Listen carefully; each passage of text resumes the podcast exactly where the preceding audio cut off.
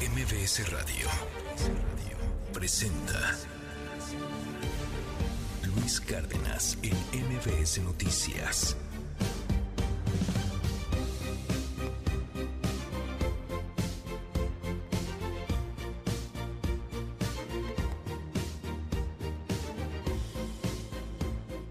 Seis de la mañana con seis minutos. Muy, pero muy buenos días. Estamos escuchando esta rola bastante rara. Pues está rara. Es de MGMT. Se llama Mystery Disease. Enfermedad rara.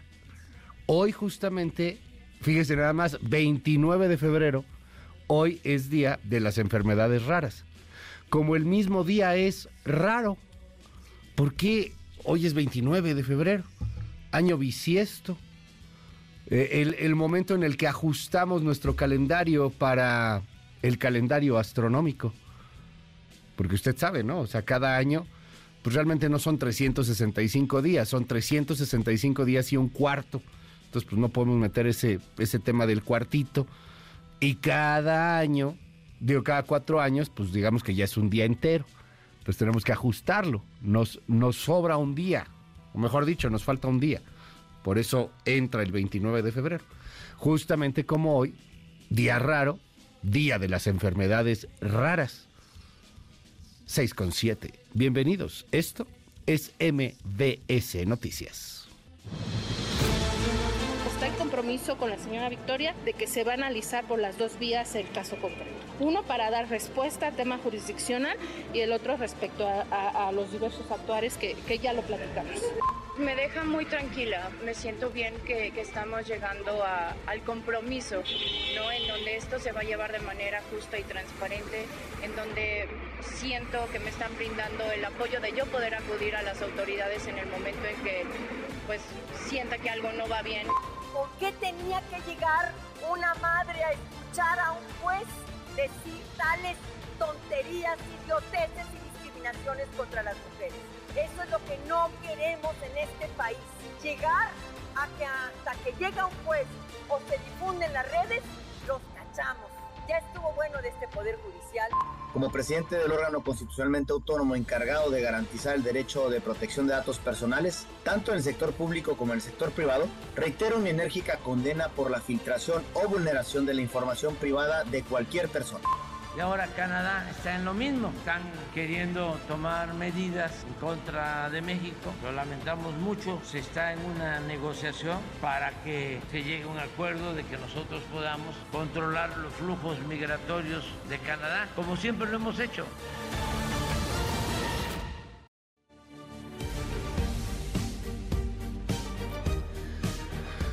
6 de la mañana con 9 minutos. Muy, pero muy buenos días a toditita la República Mexicana. Hoy es 29 de febrero, el año 2024, y tenemos harta, pero harta, pero harta información, así como confeti para aventar para arriba.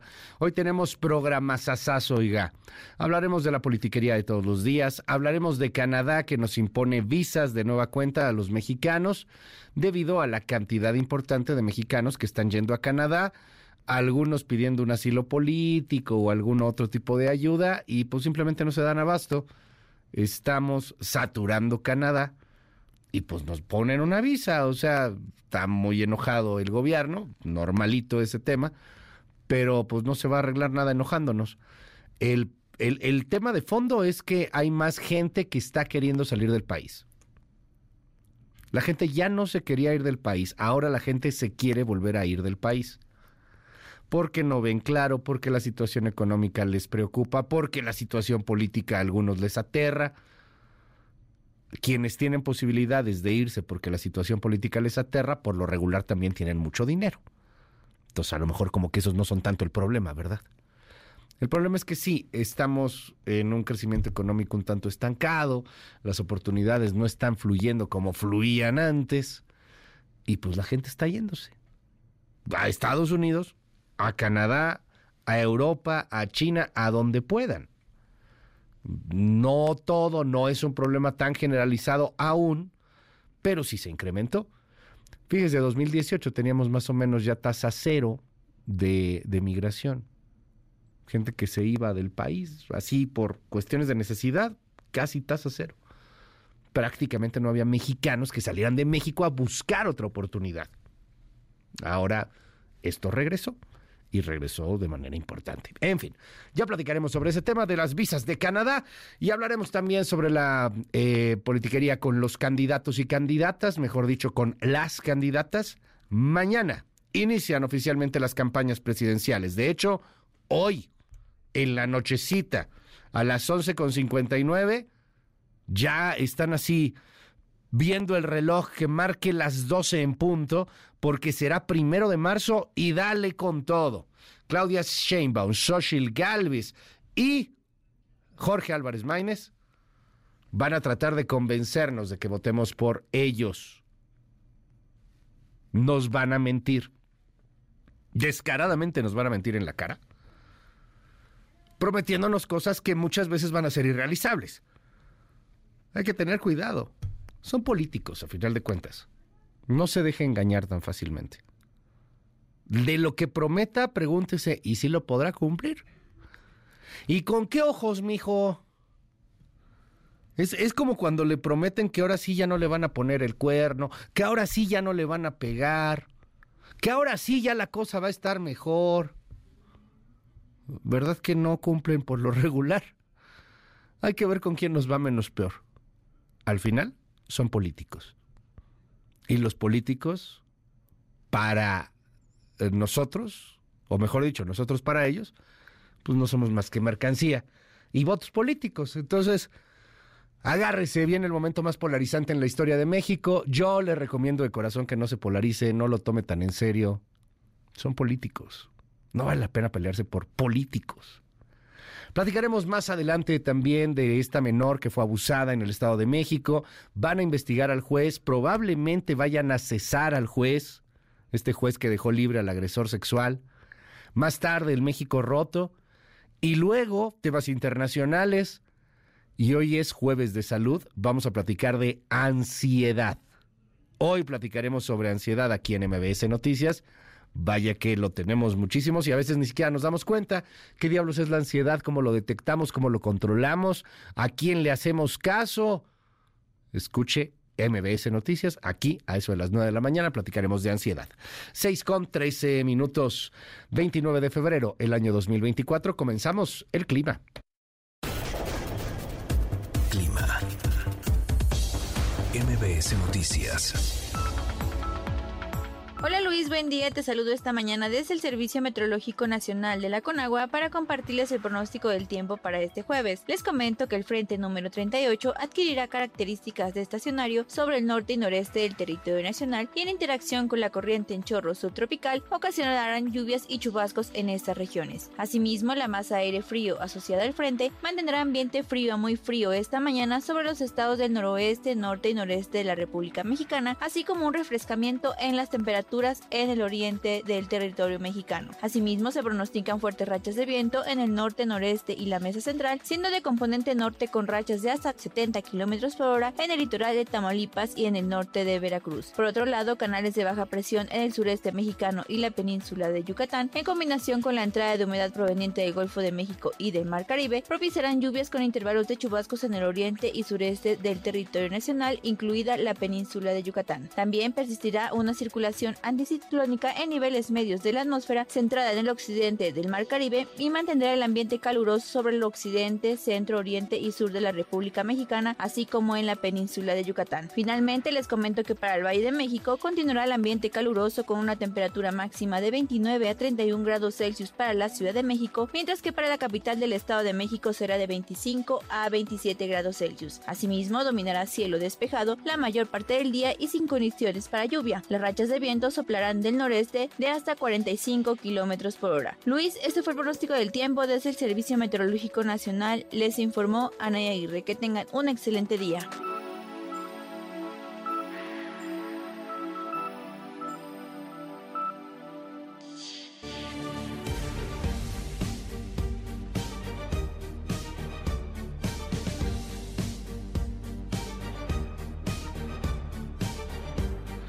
Gracias, Anaí Aguirre, en el Servicio Meteorológico Nacional. Te mando un gran abrazo. Gracias, gracias por la información.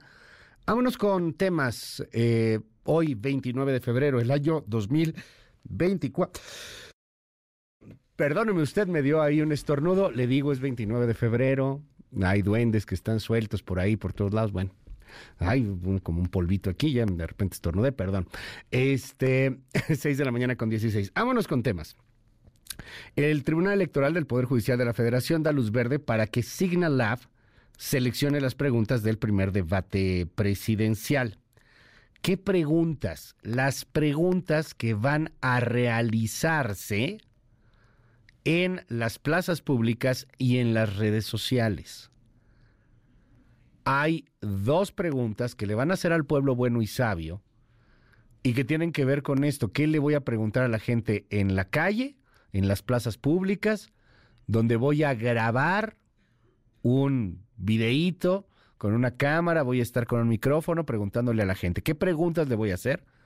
Y la otra, qué preguntas le hacemos en las redes sociales a la gente, a la banda. Eso tiene que discutirse porque le molesta a Morena que le pregunten ciertas cosas a la gente. Por ejemplo, son muy delicados con el asunto de la seguridad. Y había una persona que estaba encargada, pero Morena se encargó de correrla, porque así es Morena. Al final, pues sí, así es. O sea, la 4T le molesta mucho la pregunta, ¿eso es cierto? Digo, clarito está, ¿no? Entonces, bueno, había una persona que estaba encargada de estas preguntas en Signal Lab y la 4 te dijo, no, ese es neoliberal, córrala. Bueno, total. Queda Signal Labs, deliteso. Y escuche usted lo que dice la presidenta del Tribunal Electoral del Poder Judicial, Mónica Soto.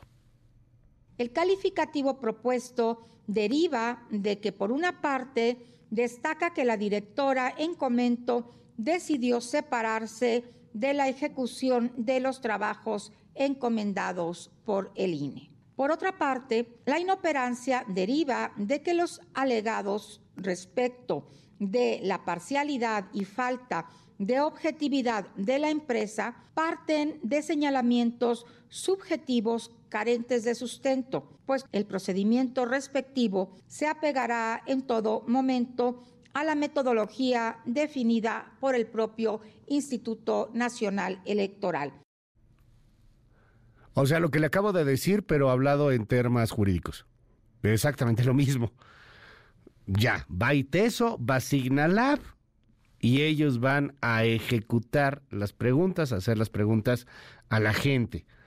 Por otro lado, eh, le cuento que hay varios temas que se están dando en el Senado de la República. Ayer, senadores de oposición y de Morena primero se enfrascaron en un debate cañón sobre el tema del narco en las campañas. Senadores, hay narco en las campañas. Gente de la 4T, gente de la oposición, hay narco en, las campañas. Y el narco apoya a los dos. El narco trae acuerdos con los panistas, con los priistas, con los morenistas.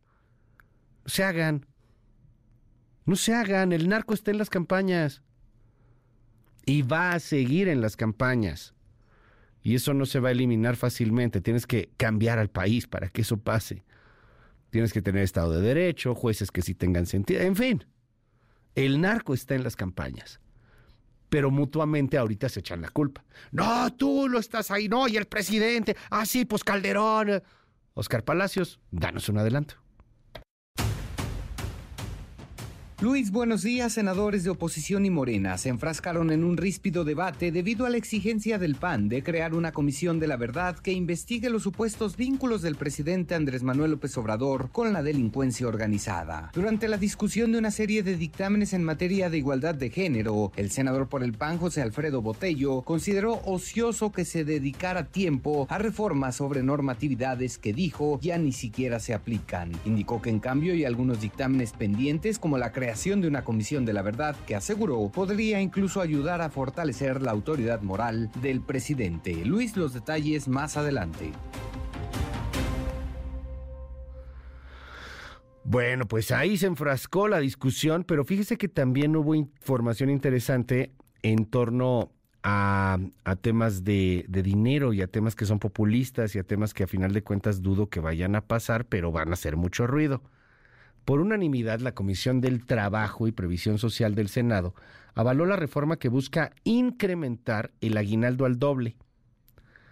Si usted es de los afortunados en este país que tiene un empleo formal, por lo regular la mayor parte de la gente tiene un empleo informal, casi el 60% es informal, el 40% formal, por ahí va realmente, datos oficiales te apuntan 55-45, pero bueno, pongámosle ahí.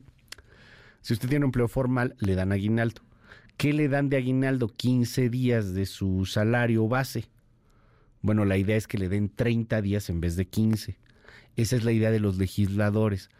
Dudo que esto llegue a pasar tan fácilmente, porque pues muchas empresas la verdad es que no pueden con esa carga. Empresas pequeñas y medianas, las grandotas a lo mejor sí, pero empresas pequeñas y medianas pues sí les cuesta un poco tener esa carga de aventarte el aguinaldo al doble.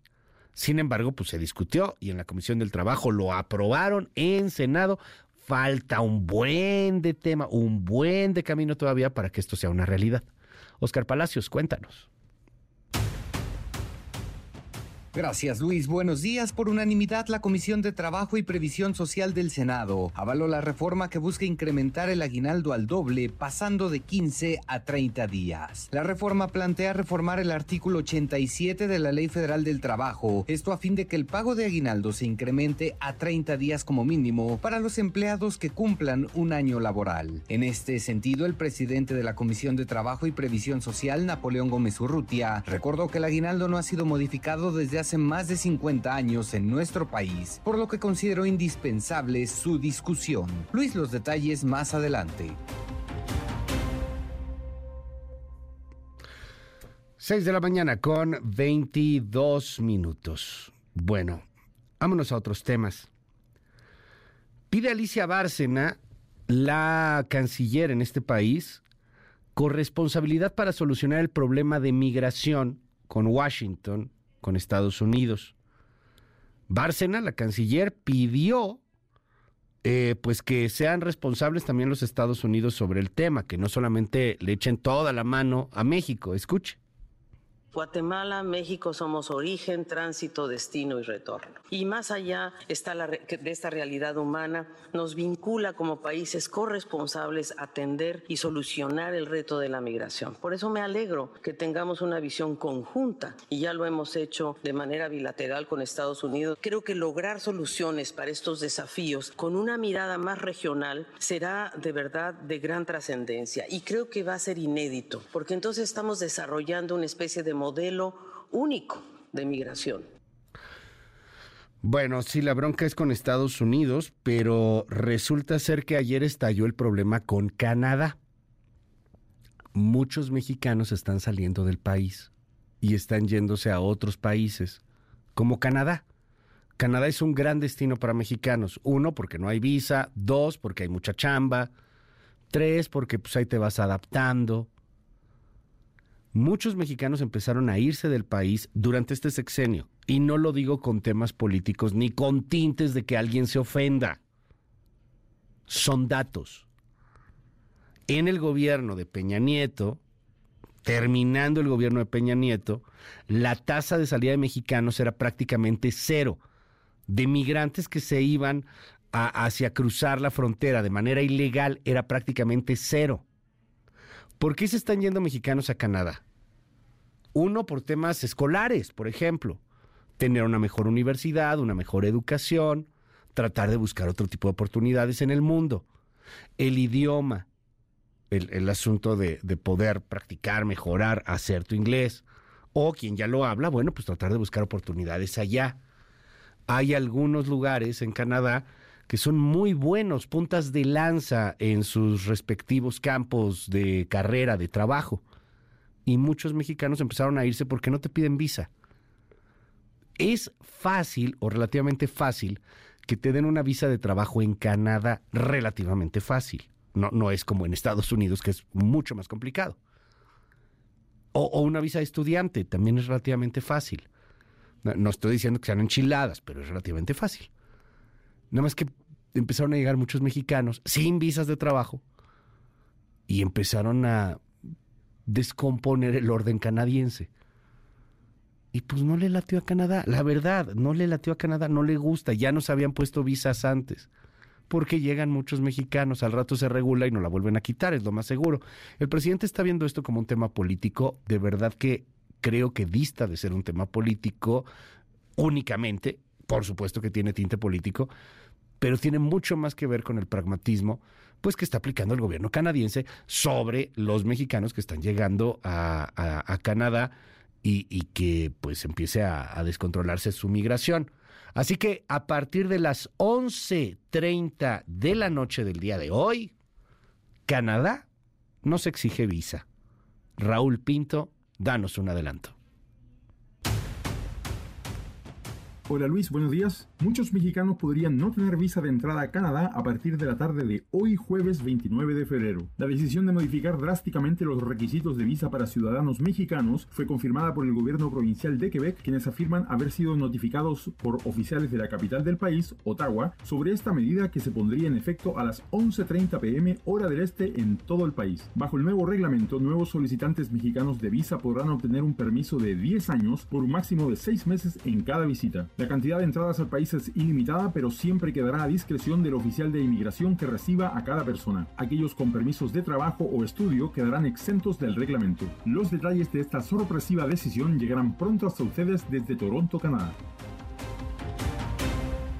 Gracias, es Raúl Pinto, nuestro corresponsal. Más adelante le tengo detalles sobre la visa que nos ha impuesto el gobierno canadiense. En otros temas, por segundo día consecutivo, estudiantes de la escuela Raúl Isidro Burgos hicieron destrozos. El primer estropicio fue en Bucareli, en, eh, el Palacio de Gobernación, en donde rompieron algunos vidrios con petardos, no hubo heridos. El estropicio de ayer, el desastre de ayer, fue en la Cámara de Senadores. Llegaron los ayotzinapos, ayotzi vive, la lucha sigue, la, la, la, la, la, la. ¿Cómo te atreves a burlar? Así son, y perdón, los que van a protestar no son los papás de los ayotzinapos, si acaso algunos. Los que van a protestar, de verdad, los que van a protestar, los que van a hacer esos desastres, son personas manipuladas políticamente para que sus líderes obtengan cochupos. Y, están acostumbrados a obtener cochupos, a que le suelten un buen varo. Y ya se calman hasta que se acaban el varo y regresan. ¡Ay, se sigue la lucha! Otro cochupo. Y ya se van, se tranquilizan. Ay, perdón, pero ya no nos hagamos, digo, así funciona esto. Así lleva funcionando desde la tragedia de Ayotzinapa. Y antes de Ayotzinapa hacían exactamente lo mismo. Secuestraban camiones, hacían un desastre, ejecutaban una acción de ahorcamiento a sus universidades eh, públicas, eh, sometían a sus rectores o a sus gobiernos estatales o municipales, les soltaban varo, se calmaban. Así son. Se llaman vividores de la política. Eso es lo que son. Y ayer destruyeron un poquito del Senado pudo haber sido mucho peor, pero pues hay que decirlo, se actuó con, con cierta seguridad, lo cual me parece, me parece bien, pudo haber sido mucho peor. Ayer se armaron guamazos ahí en el Senado. Alberto Zamora, buenos días. ¿Qué tal Luis? Muy buenos días. Por segundo día consecutivo, estudiantes de la Escuela Normal Raúl Isidro Burgos de Ayotzinapa lanzaron petardos contra instalaciones oficiales en demanda de que se esclarezca este caso. Los detalles más adelante.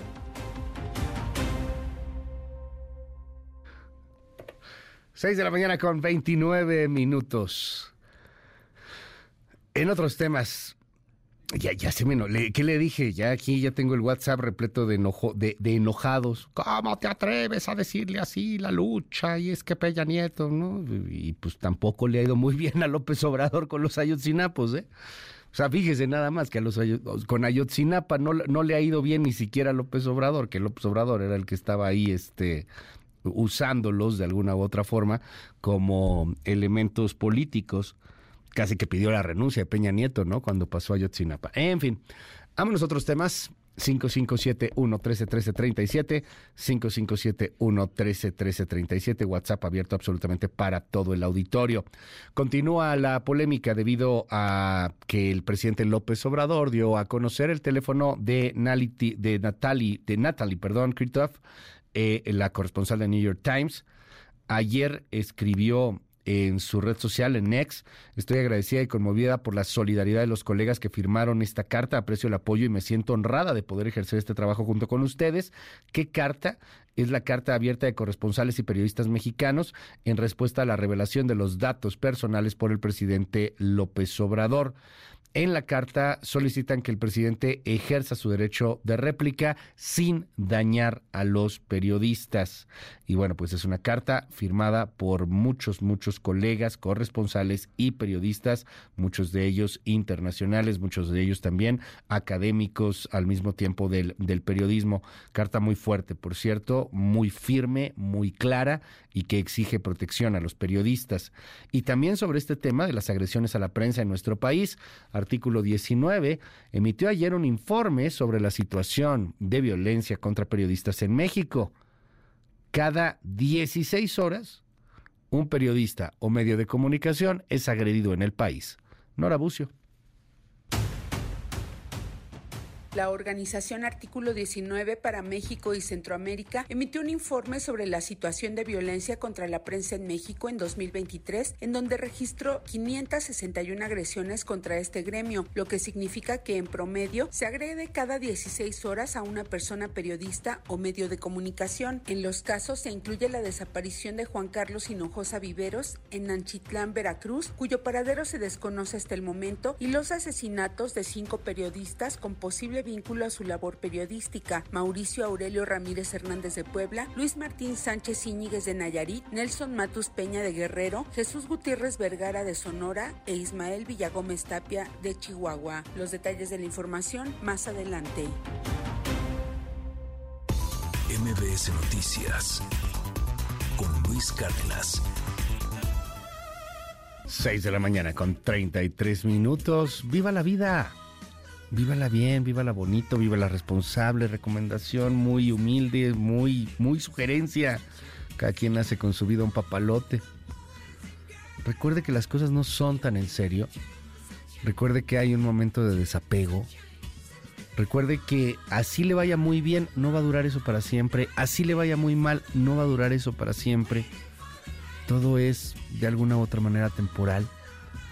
Sonría sonría. Al final estamos aquí para aprender, para pasárnosla bien. Es lo único que te vas a llevar. Tus risas, tus alegrías, tu felicidad, tus recuerdos increíbles, esa, esa emoción que sentiste. También te vas a llevar los corajes y, y la pasada mala. Entonces, pues mejor tratar de pasarlo lo mejor que se pueda, ¿no? 6 con 34, yo soy Luis Cárdenas, bienvenidos, esto es MBS Noticias que traen los titulares del planeta. ¿Qué dice la información en los estados de la República? Y los trascendidos chismarrajos de la prensa mexicana. Regresamos. Primeras planas. El Universal. Uno de cada dos mexicanos apoya la autocracia. Encuesta de Pew Research Center señala que el respaldo a este sistema de gobierno pasó de 27% a 50%. Hay desencanto y transición de partidos no convenció expertos. Milenio. Corte. Evitó desastre económico en Temec anular la ley eléctrica argumenta que el amparo otorgado no solo beneficia a las empresas quejosas, sino a México, porque previno una gran condena en el panel trilateral. Reforma. No hay cosas graves en seguridad, AMLO. Suspende AMLO reuniones de seguridad por gira al sureste. Achaca percepción de violencia a las campañas mediáticas. Excelsior. Canadá volverá a pedir visa a los mexicanos. Medida aplicará a partir de este jueves. La restricción, que se había levantado en 2016, tiene como objetivo frenar el alto flujo de peticiones de asilo de conacionales, que en 2023 ingresaron 25.000 solicitudes. Animal político. Sexenio de AMLO termina con endeudamiento, poco crecimiento de ingresos y presupuesto militarizado. La jornada. AMLO pide a Biden y Trudeau no apoyar guerra sucia electoral. Opositores hacen lobby exterior. El financiero. Desacelerará economía por el proceso electoral 2024. Ajusta la baja en la previsión de crecimiento para este año de 3 a 2.8% por efecto aritmético. El economista. México, el líder del crecimiento en ventas online globales en el 2023 Operación vía plataformas aumentó 24.6% a 658.300 millones de pesos. Reporte Índigo. Acapulco, apoyo manoseado. A cuatro meses del huracán Otis, el puerto vive entre filas, supuestos actos de corrupción e incluso la presencia de la delincuencia en la entrega de enseres y despensas. La ayuda del gobierno ha sido abundante, pero mal distribuida, dicen. El sol del México. Canadá pedirá visa a mexicanos otra vez. AMLO lamenta medidas unilaterales. La medida buscaría controlar el incremento en la llegada de refugiados a ese país. La prensa. Motorratas. El 70% de los delitos que se cometen en el Estado de México son realizados por presuntos criminales en estos vehículos. Diputados buscan sancionarlos hasta con nueve años de cárcel. La crónica.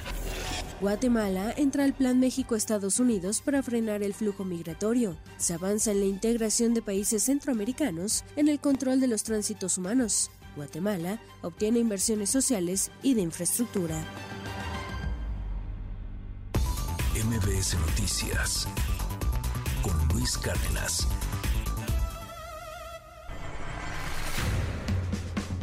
Estados.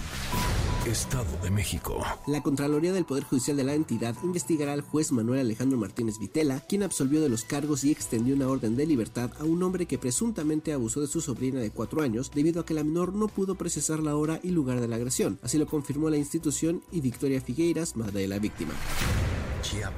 Gabriel Orantes Villatoro, aspirante de Morena a la presidencia municipal de San Fernando, denunció un atentado en su contra ocurrido la noche de este martes por un proyectil de arma de fuego, de donde afortunadamente salió ileso. A través de sus redes sociales informó que, después de que recibió los balazos en su camioneta, acudió a la delegación estatal de la Fiscalía General de la República en Tuxtla Gutiérrez para hacer la denuncia correspondiente.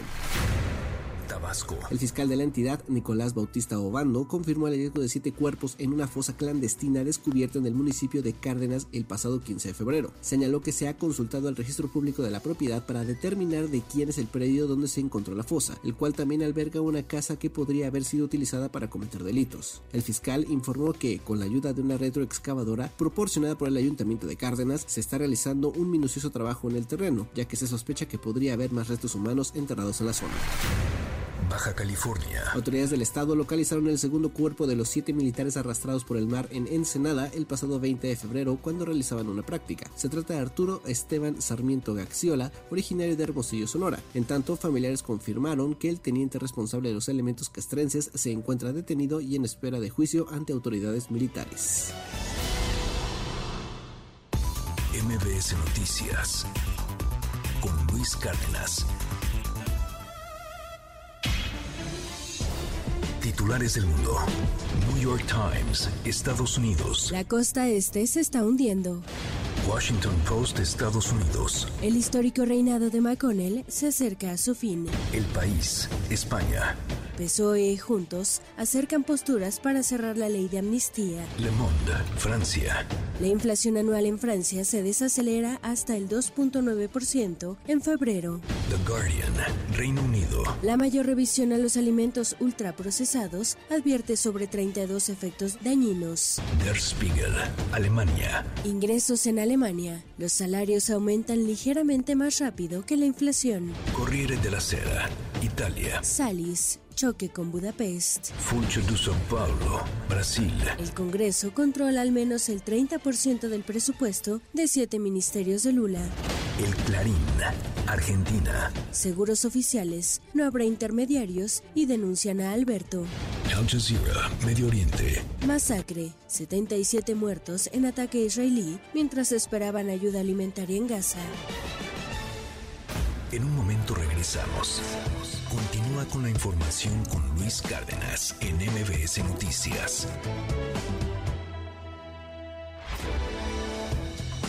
Ya estamos de regreso. MBS Noticias con Luis Cárdenas. Continuamos. Trascendió en la prensa.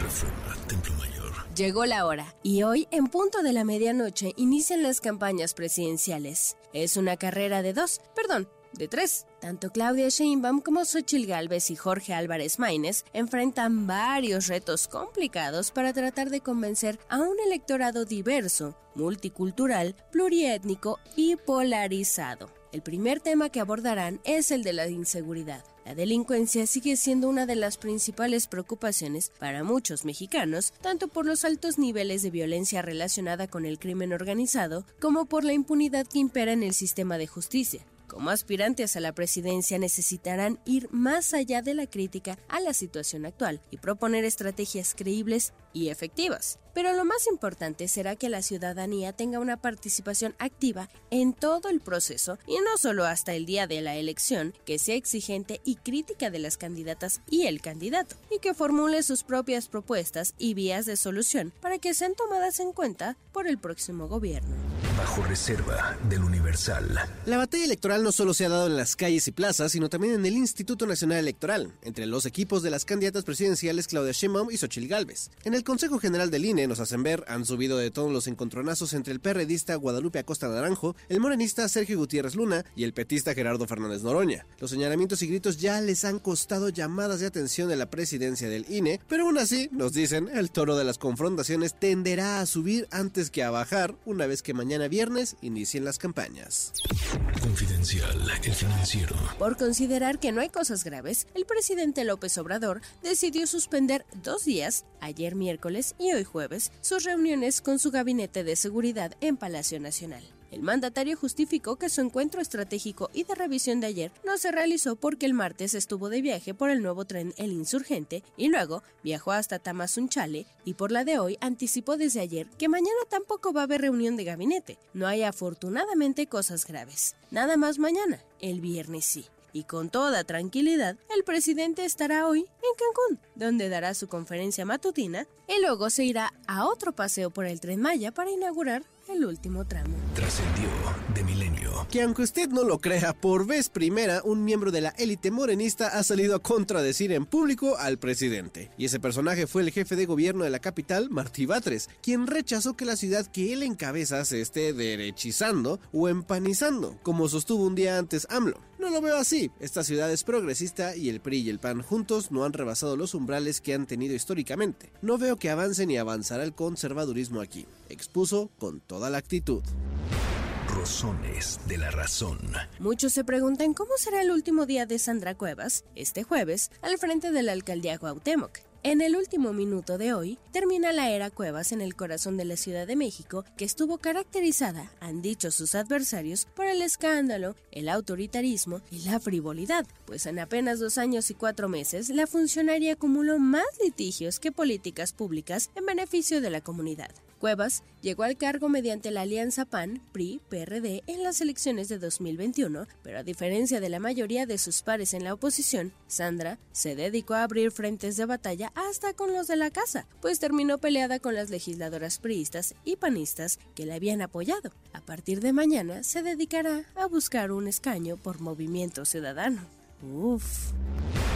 Pepe Grillo, de Crónica. Mañana a las 7 de la noche, Jorge Álvarez Maínez arrancará su campaña presidencial en Lagos de Moreno, Jalisco. Se trata de un municipio que no escapa al clima de inseguridad imperante en la frontera entre Jalisco y Zacatecas. Tanto el municipio como el estado están gobernados por Movimiento Ciudadano que tiene en la entidad uno de sus bastiones principales. De modo que hace sentido que ahí empiece la aventura de Maínez, que tiene frente a sí una cuesta empinadísima. Lo acompañará Pablo Lemus, el abanderado del Movimiento Ciudadano para el gobierno del estado. No está confirmado que el gobernador Enrique Alfaro se sume a la celebración, ya que una vez y otra vez ha marcado su raya con respecto a las decisiones del partido y su extraña estrategia de propaganda política basada en los tenis fosfo fosfo. A mí no me gustan esos tenis, yo soy un político serio, dijo sin espacio para la duda. El evento en Lagos de Moreno dejará en claro si hay o no respaldo del gobierno del estado y de qué tamaño es. Rayuela de la jornada. Finalmente, como era de esperarse, la hambruna llegó a lo que quedaba de la Palestina asediada. Y en Israel, ni quien se conmueva. En un momento regresamos. Continúa con la información con Luis Cárdenas en MBS Noticias. Ya estamos de regreso. MBS Noticias con Luis Cárdenas. Continuamos. En MBS, Noticias que ponen de buenas. La COFEPRIS alcanzó una reducción histórica del rezago en autorizaciones de medicamentos. El diferencial de entradas y salidas entre 2019 y 2023 pasó del 56% a menos del 1%. En 2022 se realizaron en promedio 900 dictámenes mensuales, lo que representa seis veces más a los 147.5 emitidos en 2015. Además, entre 2021 y 2022 se agilizaron los trámites, se duplicaron los concluidos en menos de 90 días y se redujeron a la mitad aquellos que superaron los 360 días. A partir del 2019, iniciaron acciones clave encaminadas a optimizar procesos internos, profesionalizar al personal, priorizar la transparencia y eliminar la figura de terceros autorizados. La secretaria de Gobernación, Luisa María Alcalde Luján, encabezó la ceremonia de entrega del Premio Nacional de Artes y Literatura 2023, realizado en el Palacio de Bellas Artes. Además de hacer un reconocimiento a los galardonados Beatriz Espejo, Claudio Valdés Curi, Manuel Valenzuela y Guillermo Velázquez, se les pidió no dejar nunca de asombrar a los mexicanos con sus obras. De manera vitalicia, el gobierno les otorgará un apoyo económico mensual para apoyar su desempeño creativo. Por primera vez desde que abriera sus puertas a la visita pública, la ciudad Chichen Itza en Yucatán contará con un nuevo recinto museístico a la altura de su historia, llena de poder y gloria. El Instituto Nacional de Antropología e Historia destacó que el Gran Museo Maya de Chichen Itza contará con salas interactivas y novedosas recreaciones de espacios vedados a la vista, como el cenote sagrado y la subestructura del castillo, que permitirán al público una apreciación clara y profunda del poderío de este centro rector. Chichen Itza recibió en 2023 a cerca de 2 millones y medio de personas, lo que lo ubicó como el sitio arqueológico más visitado del país. Para MBS Noticias, Anaí Cristóbal.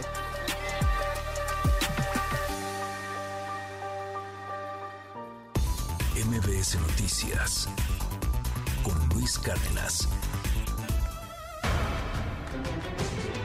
La agenda del día. A las 7 de la mañana el presidente López Obrador encabezará una conferencia de prensa desde Cancún, Quintana Roo. Más tarde a las 10.30 de la mañana encabezará un recorrido en el tren Maya de la estación Cancún Aeropuerto a la estación del Carmen. A las 8 de la mañana el magistrado de la Sala Superior del Tribunal Electoral del Poder Judicial de la Federación, Felipe Fuentes, sostendrá un encuentro con la International Chamber of Commerce. A las 9.45 de la mañana el Sistema Nacional para el Desarrollo Integral de la Familia inaugurará el Centro de Asistencia Social Migrante de la Ciudad de México. A las 10 de la mañana en el marco de la 113 Acción Global por Ayotzinapa, México, se realizará un mitin en la FGR. A las 10 de la mañana México Evalúa realizará el conversatorio Hallazgos desde lo local Ciudad de México, cómo opera la justicia penal en Ciudad de México. A las 11 de la mañana Xochil Gálvez encabezará la conferencia La Verdad. Al mediodía Claudia Sheinbaum, acompañada por el presidente nacional de Morena, Mario Delgado, presentará a su equipo de campaña. Al mediodía la organización Signos Vitales presentará el reporte especial Economía Mexicana Revisión durante el sexenio de AMLO. A las 14 horas Ceci Flores presentará su libro Madre Buscadora Crónica de la Desesperación. A las 14 horas los integrantes de la Comisión de Acompañamiento de la Unión Interamericana de organismos electorales, ofrecerá una conferencia de prensa en el marco del proceso electoral federal y concurrente 2023-2024. A las 18 horas, la ministra presidenta de la Suprema Corte de Justicia de la Nación, Norma Lucía Piña, encabezará el Encuentro Nacional para una Agenda de Seguridad y Justicia desde el Poder Judicial de la Federación. En Washington, el secretario de Defensa de Estados Unidos, Lloyd Austin, testificará ante un comité de la Cámara Baja sobre las razones que lo llevaron a ocultar de la Casa Blanca que había sido diagnosticado con cáncer de próstata. En Moscú, el presidente ruso Vladimir Putin ofrecerá en el Parlamento su discurso más importante del año a solo dos semanas de las elecciones en las que aspira a su quinto mandato al frente del Kremlin. Las principales facciones palestinas, incluido el partido Fatah y el movimiento Hamas, participarán en Moscú en negociaciones de reconciliación. En Estrasburgo, el Parlamento Europeo votará sendas resoluciones sobre el segundo aniversario del inicio de la guerra en Ucrania y sobre la muerte de Alexei Navalny y cómo apoyar a la sociedad civil rusa.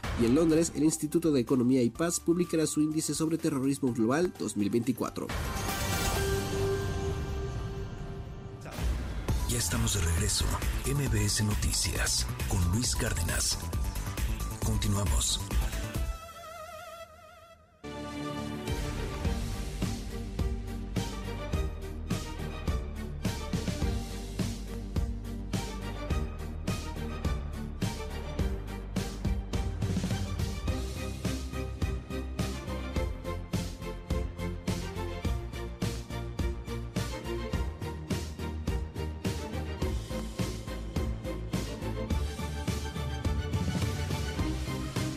Las 7 de la mañana con 3 minutos. Muy, pero muy buenos días a todititita la República Mexicana. ¿Cómo está, oiga? No sabe el gusto, el privilegio que es para mí estar con usted un ratito cada mañana. Hoy tenemos programazazo. Vamos a platicar de politiquería, de los canadienses que ya nos pusieron visa otra vez. Vamos a platicar más adelante del México roto, continúa la violencia imparable. Vamos a hablar de eh, temas eh, que tienen que ver con las campañas que inician en, nada ya. En, en, unas horitas más, a partir de las 12, vienen las campañas presidenciales. ¡Eh! ¿Qué? ¿Por qué esas caras de alegría? Ay, qué padre las campañas. Hijos de su Sí, pero pues sí, ya vienen las campañas presidenciales. Ay, a ver, nos van a mentir. En la cara nos van a mentir. Nos van a decir que pueden hacer cosas que no pueden hacer. Nos van a prometer cosas que no nos van a cumplir. Así que tómelo con calma. Vamos a tener un debate aquí. Va a estar Kenia López Rabadán y Hamlet Almaguer y se va a poner bueno. Cada quien representa al oficialismo y a la oposición. Y, bueno, pues en el marco del país que están proponiendo, con el cuidado de que no pueden hacer las propuestas porque esas nada más se pueden hacer de aquí a unas horas, pues hablaremos sobre política. Más tarde, temas internacionales y a eso de las nueve y piquito de la mañana, vamos a platicar sobre la ansiedad. ¿Qué es la ansiedad? ¿Por qué es diferente a la depresión? Eh, ¿Es estrés la ansiedad? ¿Qué diablos es la ansiedad? ¿Y por qué la padecemos tanto en México y en el mundo? Bueno, pues estaremos platicando sobre ansiedad hoy aquí en MBS Noticias. Siete con cinco minutos, yo soy Luis Cárdenas. Hola a la forma digital, MBS, M de mamá, B de vaca, S de solecito, o de sexy, o de lo que usted quiera. Sal. M de mamá, B de vaca, S de sol. Usted escribe eso en YouTube y ahí estamos. volé, hermanos, amigos, todos en YouTube. Gracias por estar aquí. Gracias por dejarnos estar en sus teléfonos celulares o en su laptop o en su tele. YouTube MVS. Gracias, gracias por estar aquí. Hola también a todos en la radio, estamos en EXA, en la mejor NFM Globo, bañando el territorio entero. También en la tele 6.4, teleabierta en varios estados de la República. Me llamo Luis Cárdenas. Todos los días se lo digo con el corazón en la mano. Es un privilegio, es un gusto estar con usted un ratito cada mañana. Lo acompañamos mientras vamos, no sé, a su desayuno, Gracias por invitarnos ahí, ahí estamos. Y mire, además no somos gorrones, no estamos ahí echándole al desayuno. Gracias por dejarnos estar con usted mientras va al gimnasio, mientras va a dejar a los niños a la escuela, mientras va usted a su trabajo, mientras inicia su rutina matutina, mientras está despertando a lo mejor, que no se le haga tarde, ya son las siete con seis. Gracias, neta, de corazón, gracias. Esto se hace con toda la pasión, con toda la enjundia con todo el profesionalismo para usted. Y esperemos estar a la altura de sus expectativas. Se lo digo en serio. Gracias, neta de corazón. Gracias. Siete con siete. 29 de febrero, sí, hoy es 29 de febrero. Este día es un día raro, solo sucede cada cuatro años. Ajustamos nuestro reloj astronómico. Usted recuerda que cada año no es de 365 días, sino que es de 365 días y un cuarto. Entonces al final nos falta un día. Después de cuatro años ya nos falta un día y tenemos que tener un bisiesto que se da en febrero, un 29 de febrero. Sí, este año es bisiesto y luego dicen que pasan algunas cosas, que son días raros, que hay que estar ahí cuidándose de los duendes. En fin, día bisiesto, 29 de febrero. Comenzamos con la información. Hay eh, eh, temas que, preocupan un poco eh, y, que se están, eh, y que se están dando en, nuestro país, que tienen que ver con, la, con las visas. Nos están poniendo unas visas, oigan. Sí, hay, hay algunas visas, visas en Canadá particularmente, y es que Canadá va a volver a imponer algunos requisitos de visa para los mexicanos.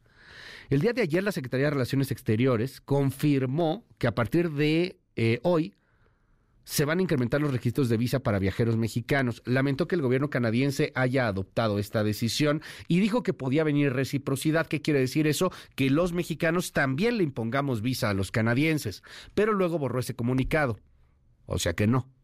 Pues la neta no, no, no conviene.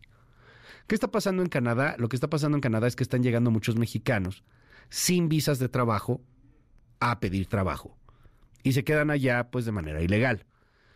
Y esto no es político, aunque el presidente dice que es político, pero sí tiene un dato político. ¿Cuál es el dato político? En este sexenio se incrementó el número de mexicanos que salen del país con la intención de buscar trabajo y hacer vida en otra patria. Eso ya no pasaba, al menos no de manera ilegal. Quien se iba, se iba por la buena, porque tenía alguna oferta de trabajo, porque tenía alguna beca, algo por el estilo. No, ahora estamos viendo cómo se incrementa de forma ilegal que mexicanos vayan a buscar chamba en otros lugares del planeta. Bueno, eh, ayer en la mañanera el presidente se lanzó contra el tema canadiense y dijo que todo esto es parte de una campaña contra quién cree. Pues sí, contra él mismo. Escuche.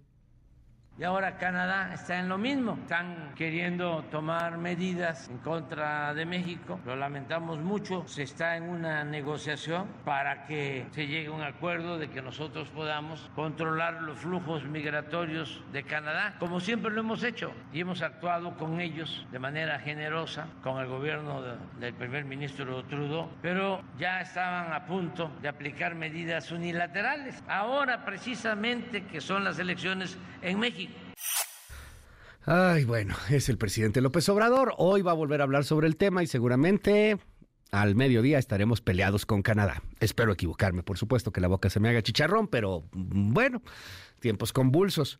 Sí, Canadá nos está pidiendo visa, aplica a partir de hoy a las 11.30 de la noche.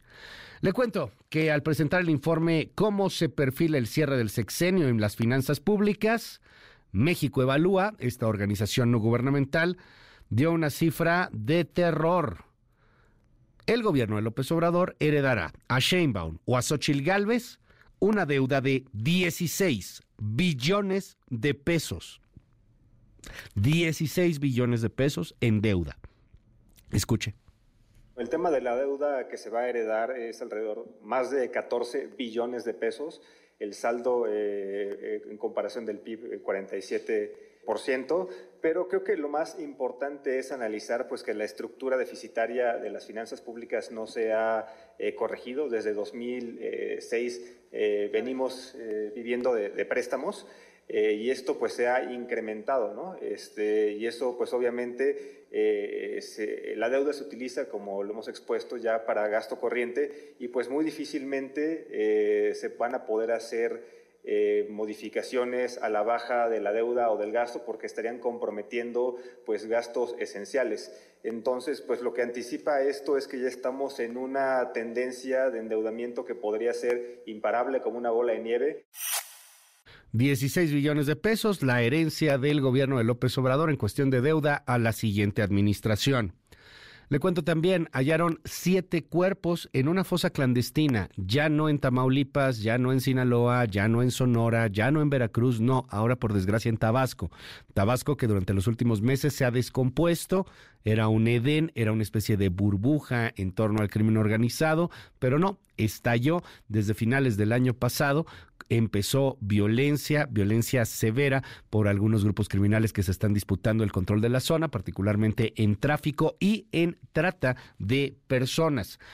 El fiscal general de Tabasco, Nicolás Bautista, reportó el hallazgo de, le repito, siete cuerpos en esta fosa en el municipio de Cárdenas el pasado 15 de febrero. Trump es eliminado en las elecciones en Illinois por asalto al Capitolio el exmandatario va a apelar la decisión judicial que lo vetó. En la Unión Americana, en los Estados Unidos, cada estado es relativamente independiente, soberano y unido en cuanto al acuerdo federal.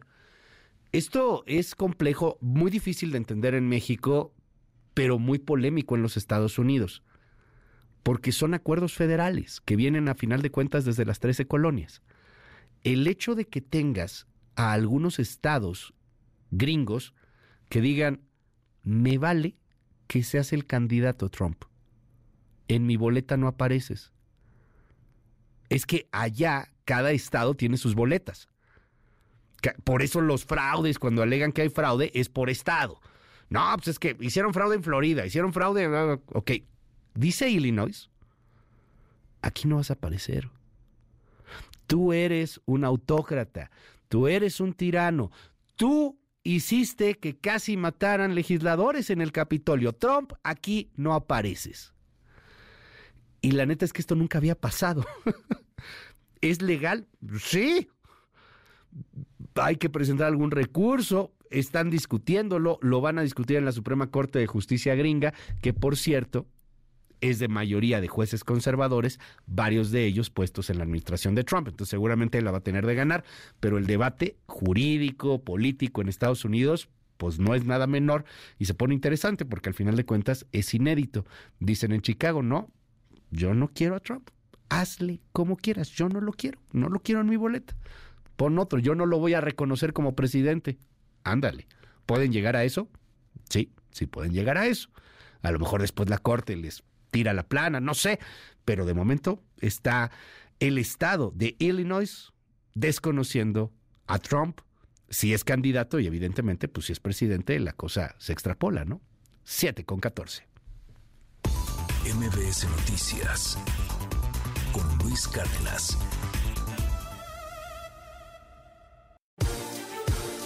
El lunes se agarraron a guamazos en la en el Palacio de Cobiana ahí en este Bucareli, en el Palacio de Gobernación. Eh, llegaron los ayotzinapos, lanzaron petardos, explotaron cosas, se puso espantoso. Ayer hicieron lo mismo, pero en el Senado de la República. Alberto Zamora, buen día.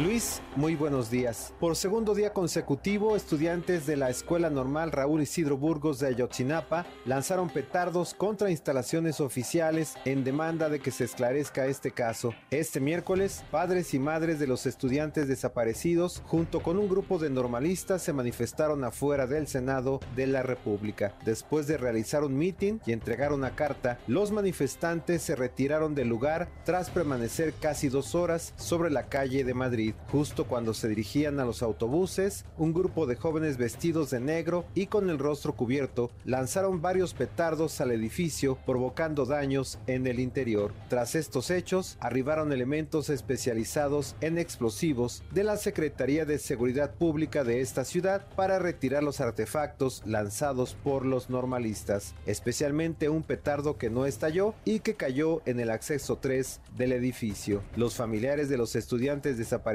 acudieron al Senado para solicitar la intervención de los legisladores a fin de retomar el diálogo con el presidente Andrés Manuel López Obrador. Los padres de los jóvenes desaparecidos entregaron una carta en la que exigen a los senadores citar a comparecer a los titulares de las Secretarías de la Defensa Nacional, Luis Crescencio Sandoval, y de Relaciones Exteriores, Alicia Bárcena, a fin de que rindan un informe sobre este caso. Insistieron en su exigencia de que el ejército entregue toda la información de la que dispone y la Cancillería acelere el proceso para traer a México a Tomás Herón de Lucio, exdirector de la Agencia de Investigación Criminal. Mario González, padre de uno de los estudiantes desaparecidos, señaló que los familiares de los normalistas ya están cansados de acudir a distintas instancias para que atiendan sus peticiones.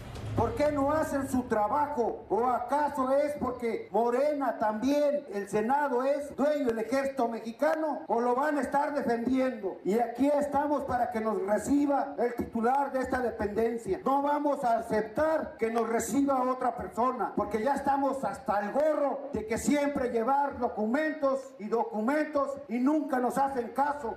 Luis, la información, muy buenos días. Gracias, Alberto. ¿Saben a quién se iban a recibir? A un, una cantidad de fajos de billetes, que es lo que a final de cuentas están buscando. Son poquitos, ¿eh? Los papás de los normalistas de los 43 son poquitos los que realmente están ahí en el mitote. Pero bueno, pues así son, así se la han gastado, así ex estuvieron chantajeando al gobierno de Peña Nieto en su momento y luego pues, trataron de chantajear al mismo gobierno de López Obrador. La verdad es que ya no les ha funcionado mucho y bueno, pues entran en estos niveles de desesperación aprovechándose de la convulsión política electoral que estamos viviendo. En fin, los Ayotzinapos. 7 con 18, Politiquería Time.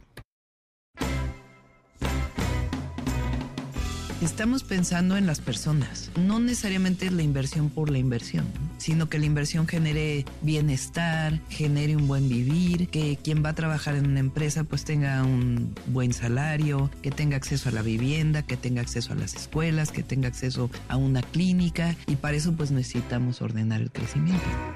Voy a arrancar a las 12 de la noche en Fresnillo, Zacatecas, que es el municipio donde la gente tiene más miedo de todo el país. El 97% de la gente que vive en Fresnillo siente miedo y vamos a arrancar ahí a las 12 de la noche, mandando un gran mensaje de esperanza a todos los mexicanos de que va a terminar esta larga noche de violencia, porque nosotros sí vamos a enfrentar a los delincuentes y no vamos a abandonar a la gente de Fresnillo a su suerte y posteriormente vamos a ir a Aguascalientes y de ahí estaremos en Irapuato a las 5 de la tarde. Se concede licencia por tiempo indefinido al diputado Jorge Álvarez Maínez para separarse de sus funciones como diputado federal electo en la primera circunscripción plurinominal a partir del 28 de febrero del año en curso. Segundo, llámese al suplente. Señora Presidenta, mayoría por la afirmativa. Aprobada y comuníquese. 7 de la mañana con 19 minutos. Vámonos con varios temas. Primero, lo que pasó ayer en el Senado se puso bueno, el agarrón. Y es que entre el oficialismo y la oposición, o sea, 4T contra el PRIAN, pues se agarraron de la greña por el tema de narcopresidente y de que si están metidos en los narcos. Y entonces los otros les responden así, pero pues Calderón y ya sabe, Oscar Palacios, cuéntanos, danos la crónica. Luis, buenos días. Senadores de oposición y Morena se enfrascaron en un ríspido debate debido a la exigencia del PAN de crear una comisión de la verdad que investigue los supuestos vínculos del presidente Andrés Manuel López Obrador con la delincuencia organizada. Durante la discusión de una serie de dictámenes en materia de igualdad de género, el senador por el PAN José Alfredo Botello consideró ocioso que se dedicara tiempo a reformas sobre normatividades que dijo ya ni siquiera se aplican. Indicó que en cambio hay algunos dictámenes pendientes como la creación de una comisión de la verdad que aseguró podría incluso ayudar a fortalecer la autoridad moral del presidente. Como que le entramos un poco a la ociosidad. Creo que hay algunos dictámenes que están pendientes. Hablábamos de uno muy importante que nosotros consideramos que es, en todo caso, la oportunidad que tiene los miembros de Morena de apoyar a su presidente para que se aprobara una comisión de la verdad y determinara si realmente el presidente tiene o no tiene responsabilidad en lo que se le ha señalado de haber recibido dinero del narcotráfico. Las palabras del panista causaron molestia en el coordinador de Morena, Ricardo Monreal, quien criticó que se haya metido al presidente López Obrador en esta discusión. Monreal Ávila fue más allá y aseguró que los panistas admiran al presidente de Argentina, Javier Milei, a quien consideró un verdadero patán. Fíjense, dice que es chingón, para mí es un verdadero patán es un verdadero patán. ¿Cómo es posible que admiren? Miren ustedes. Miren ustedes a quién admiran, a mi ley, a la antítesis de la política, del humanismo. Al debate se sumó el senador del Grupo Plural, Germán Martínez, quien criticó que se hable de situaciones de otro país cuando en México hay asuntos pendientes como el de la desaparición de los 43 normalistas de Ayotzinapa. De igual forma, aprovechó para señalar que el presidente López Obrador entregó parte del territorio nacional a los criminales. No se puede traer aquí impunemente a la tribuna las situaciones de otro país cuando, y previamente condeno los hechos de justicia, vienen aquí afuera a reclamar justicia en Ayotzinapa. Ese es un pendiente que heredará el presidente. En Ayotzinapa no pudo y entregó muchas partes del territorio a los criminales. Nada de que Benito Juárez, ¿cuál Antonio López de Santana entregó territorio a los criminales? Luis es el reporte, buenos días. Y lo mejor es que se va a poner peor. Por otro lado, la senadora de Morena, ¿cómo se llama esta señora? María Antonia Cárdenas, renunció ayer a Morena y se sumó al movimiento naranja, el futuro. En fin, escuche cómo renuncia y se va a MC. Y en MC, pues felices porque pues, necesitan un poquito más de, de, de manos y de porras en estos momentos. No, yo no le llamaría traición. ¿Cómo le llamaría? Más bien le llamaría este, rechazo al sistema. Eso es lo que hago. Pues al sistema que está utilizando ahorita eh, Morena. Movimiento Ciudadano lo veo como más congruente. O sea, los de Movimiento Ciudadano son de movimiento. Son muy raros que metan a gente de otros partidos. Y ahorita Morena ya metió de, de varios partidos. Neta, es raro que MC meta a gente de otros partidos. Acaban de meter a Barrales y a Sandra Cuevas. Afuera de MC hay un letrero que dice se recibe cascajo. O sea, no, no, no inventen. Y en Morena hacen lo mismo y en el PAN hacen lo mismo, digo, por Dios. La bronca es que esta señora, ¿cómo se llama? María Antonia Cárdenas, bueno, pues al parecer no obtuvo el hueso que quería en Morena y lo obtuvo en Movimiento Ciudadano. Políticos, a fin de cuentas, suerte. Por otro lado, le cuento que ayer el presidente López Obrador, no sé qué es lo que está viendo el presidente, pero llamó mucho la atención esta declaración. Dijo que la Ciudad de México, los chilangos, están hamburguesándose. Él, él utiliza eso para decir hamburguesando y, le gusta decir hamburguesándose porque además pues tiene el significado de la hamburguesa y, y el tema gringo y el tema fifi. En donde hay un gran rechazo al López Obradorismo, sí, es en la capital de la República Mexicana. 2021 pierden casi la mitad. Bueno, ayer el presidente se lanza en torno a este tema y le digo, no sé qué está viendo el presidente, pero declara esto, escuche. ¿Cómo les va a gustar escuchar que son clasistas, que son racistas? Y esto es también un llamado para la gente de la capital, que no estaba así. Esta era una ciudad de avanzada, siempre lo fue, y ahora se ha venido empanizando, hamburguesando. ¿La Ciudad de México? Derechizándose ese fenómeno, porque antes estaba muy localizado en la del Valle, que ni siquiera quiero decir que la delegación Benito Juárez, no. En la del Valle había más conservadurismo en la del Valle que en las lomas, pero ahora ya se extendió. Pero es eso, es el bombardeo de los meses. Ok. Eh, ayer lo dijo el presidente, y entonces quien tuvo que venir a corregir ahí un poquito fue Martí Batres y dijo esto. Pero reitero, esta ciudad es una ciudad progresista no se está derechizando, no se está empanizando y el PRI y el PAN juntos no han rebasado los umbrales que han tenido históricamente. No veo que avance ni avanzará el conservadurismo en la Ciudad de México. La Ciudad de México es y seguirá siendo progresista. En las candidatas presidenciales a horas de que inicien sus campañas, ayer estuvo Claudia Sheinbaum con los hamburguesados del Club de Industriales con los fifís, con los empresarios, poderosos empresarios, por cierto. Y, bueno, pues fue una reunión en donde habló de muchas cosas. Se, se va dibujando para muchos, lo digo con todo el respeto del planeta, pero se va dibujando para muchos una Claudia Sheinbaum muy moderada, muchísimo más moderada que el presidente López Obrador. Una relación buena, entiendo que fue exitoso el encuentro en el Club de Industriales ayer. Escuche. Nosotros dejamos la Ciudad de México con 56 delitos de alto impacto diarios. Cuando la recibimos estaba en 177, es decir, una reducción del 58%. Y en homicidios dolosos, si vamos a la siguiente gráfica, esta es la gráfica, una disminución en el periodo en el que el presidente López Obrador estuvo como jefe de gobierno, después más o menos se mantuvo y del 2015 a principios del 2019 la ciudad tuvo el mayor crecimiento en homicidios. Ustedes pueden ver este crecimiento exponencial. Dejé la ciudad en junio del 2023. El 2022 fue el año con menor número de homicidios desde 1989.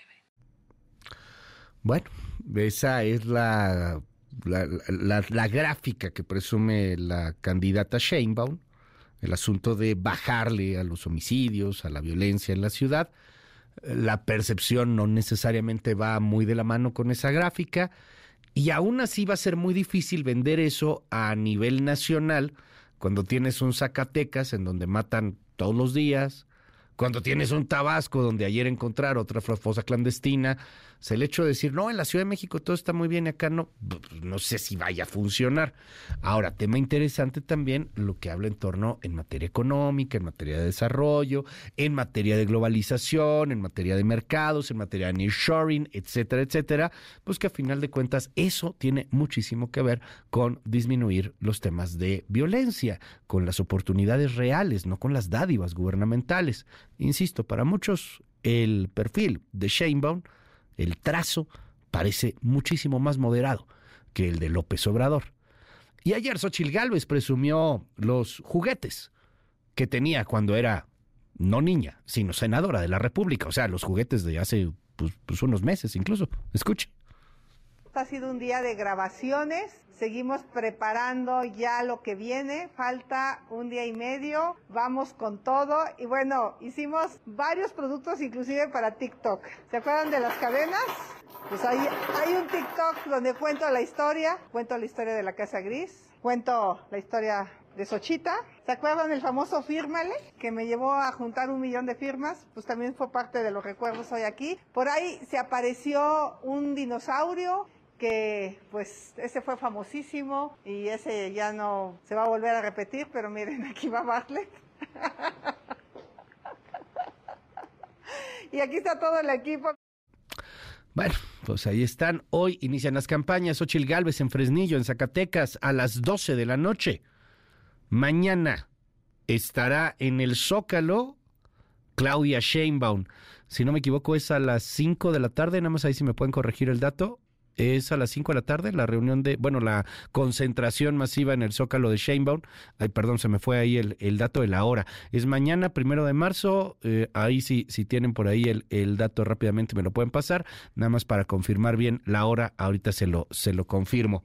Y Álvaro, a las 4, perdóneme, no es a las 5, es a las 4. Mañana, 4 de la tarde en el Zócalo, inicia Sheinbaum y hoy en la noche, a las 12 de la noche, inicia eh, Xochil Gálvez en Fresnillo, Zacatecas. Por cierto, este Jorge Álvarez Maínez va a arrancar en Lagos de Moreno, Jalisco. Nada más que en Jalisco, pues parece que no lo quieren mucho. Ayer el mismo Enrique Alfaro le metió tremendo raspón.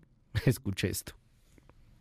Yo no voy a participar en ningún evento de campaña por respeto a la responsabilidad que tengo. No, no solamente no voy a estar presente en eventos de campaña, sino que además en el caso o en los temas que tienen que ver con el proyecto nacional de MC, pues también ya fijé mi postura y, bueno, pues no, no estaré en pues yo creo que todo lo que pasó a nivel nacional lastimó el esfuerzo que se había realizado para convertir a MC en una alternativa política en este país, como lo habíamos logrado desde que ganamos Jalisco y particularmente con los resultados del año 2021, con el liderazgo que había tenido Clemente Castañeda como dirigente nacional, pues nadie podrá negar que MC eh, se había convertido en una opción. Hoy se ve distinto.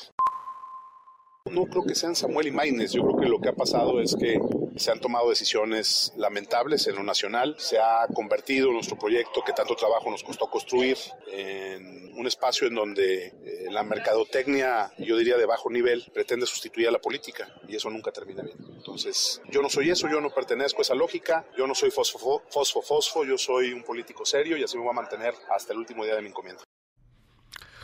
Tómala. 7 con 31 minutos, es Rashabot. ¡Qué alegría! ¿A poco no estamos emocionados? Inician las campañas políticas. No le cambie, por favor, no le cambie. No, no, o sea, inician las campañas políticas. ¿Qué hacemos, oiga? ¿Cómo estás, querido Erra? Buenos días. Hola, buenos días, Luis. Se llama huya, huya, que cada quien agarre la suya. Sí, o sea, no manches. quien...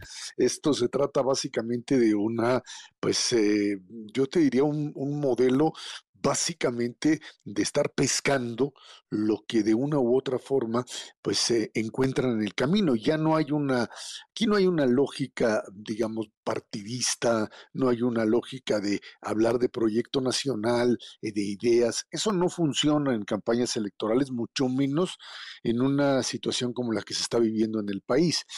Eh, Claudia Sheinbaum, por ejemplo, decías tú, pues se muestra mucho más moderada. Es la misma estrategia que utilizó López Obrador, pues hace casi seis años, cuando pues finalmente hablaba de la necesidad precisamente de moderación dentro de la, la llamada transformación del país. Aquí hay que decir, y eso es lo que cada candidato hace, eh, frente al grupo al que se presenta, tratar de pues eh, convencerlo de que está en, línea con ellos. Y por supuesto va a ser un discurso frente al Club de Industriales y va a ser un, discurso totalmente diferente frente a lo que serían, digamos, eh, organizaciones de la propia sociedad o no solo de la sociedad, sino de grupos políticos vinculados en el pasado al PRI o incluso a Morena ahora, en donde el radicalismo político pues realmente funciona. Eh, para Claudia Sheinbaum el gran desafío que comienza el día de mañana es cómo hacer coincidir, por un lado, su lealtad al presidente, al proyecto, el no moverse un ápice de lo que ya le pusieron como libreto y al mismo tiempo demostrar que es diferente para poder convencer que el discurso o el lenguaje tan eh, agresivo del presidente más durante el último año no es lo que va a pues eh, convertirse el gobierno en caso de que ella llegue a la presidencia. Es, es un juego de estar brincando de un escenario a otro, es un juego en donde lo que tiene eh, Claudia Sheinbaum es la necesidad de empezar a diseñar a, difundir una imagen propia. Y así como el propio Martí Batres presentaba, lo, escuchaba hace un momento contigo ahí Luis, una eh, pues visión opuesta al presidente, pues eh, era claro, si Martí Batres termina aceptando que la ciudad ya se derechizó, pues esto es algo así como que ya la perdimos. Y por eso es que, pues aunque lo regañe López Obrador, él sabe que pues está apostando no por él en este momento, sino por eh, pues eh, por supuesto Clara Brugada y por el proyecto como tal que pues si tú sales diciendo esto ya se perdió y, porque pues está muy a la derecha, no sé las encuestas que tenga, pero lo que estás haciendo es asumiendo una derrota. Y eso es lo que finalmente pasa en el espacio de Claudia Sheinbaum y en el de Xochitl es hasta dónde, hasta dónde tiene capacidad de ampliar esta base social, hasta dónde es capaz de traer a votar a el montón de gente que simplemente no sale a votar.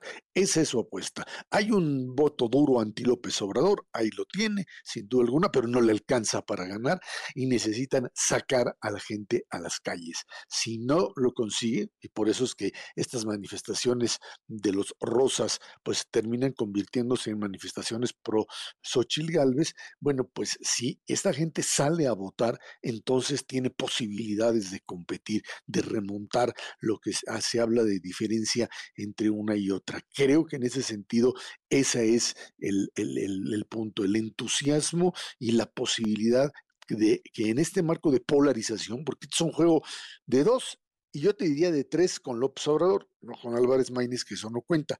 Pero lo que sí me queda muy claro es que no hay posibilidad para eh, pues derrotar a la 4T o derrotar a Claudia Sheinbaum que un modelo que esté dispuesto a sacar a la gente a votar, algo que hasta ahora pues no muestran las encuestas, pero que la gran apuesta es esa, Luis, sacar a la gente a votar. Si no lo logran el aparato político del Estado, básicamente, pues podría simplemente ganar y quién sabe por qué ¿Por qué diferencia, Luis? No, tienen que emocionar, definitivamente tienen que buscar, tienen que buscar la, la, emoción. Andan muy clavados, creo que en el tema de los spots y los spots, ya no sé qué tanto se vean los spots a comparación de lo que eran en los años anteriores. Eh, hay un sector ahí que, que no sé si, si lo están tomando muy en consideración, este sector de 18 a 35 años, que pues es un sector importante, que es un sector que por lo regular no, no acude mucho a votar y que tampoco está politizado ni, ni se va mucho a un lado o a otro. A ver si los logran convencer, justamente, pues al menos de interesarse, porque pues también hay una gran desconfianza ganada pulso de la clase política en general, o sea, del partido que sea, la gente rechaza eh, ya mucho al, político de, manera automática, ¿no? O sea, hablas de políticos y ay, le, te hacen el feo luego, luego. Sí, Luis, ahí, ahí la clave son redes sociales. O sea, acuérdate que finalmente redes sociales de todo tipo, desde el TikTok que hablaba hasta por supuesto X y Facebook, lo que tú quieras, ahí es donde tienes que generar el mensaje para aquellos que de una u otra forma viven dentro de esa realidad y que a partir de ella pues tienen la suficiente, eh, el suficiente interés de incorporarse si el mensaje los prende.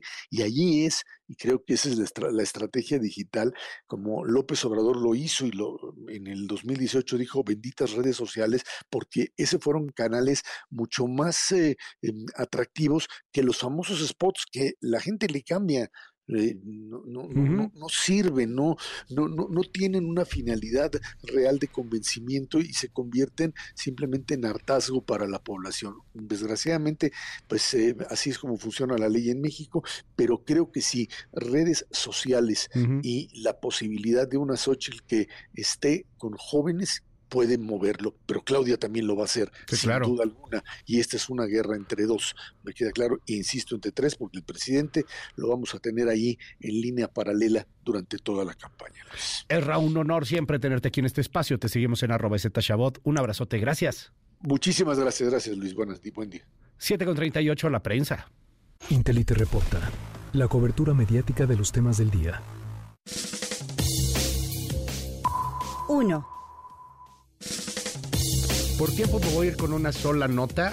Y sí, conflicto de interés. Yo escribo ahí. Y sí, conflicto de interés.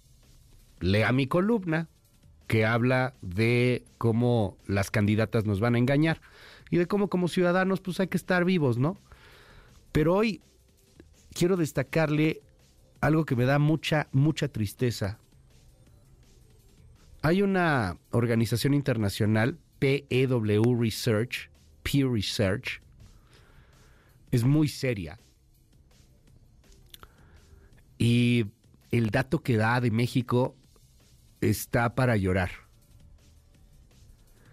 Y está para tirar la toalla.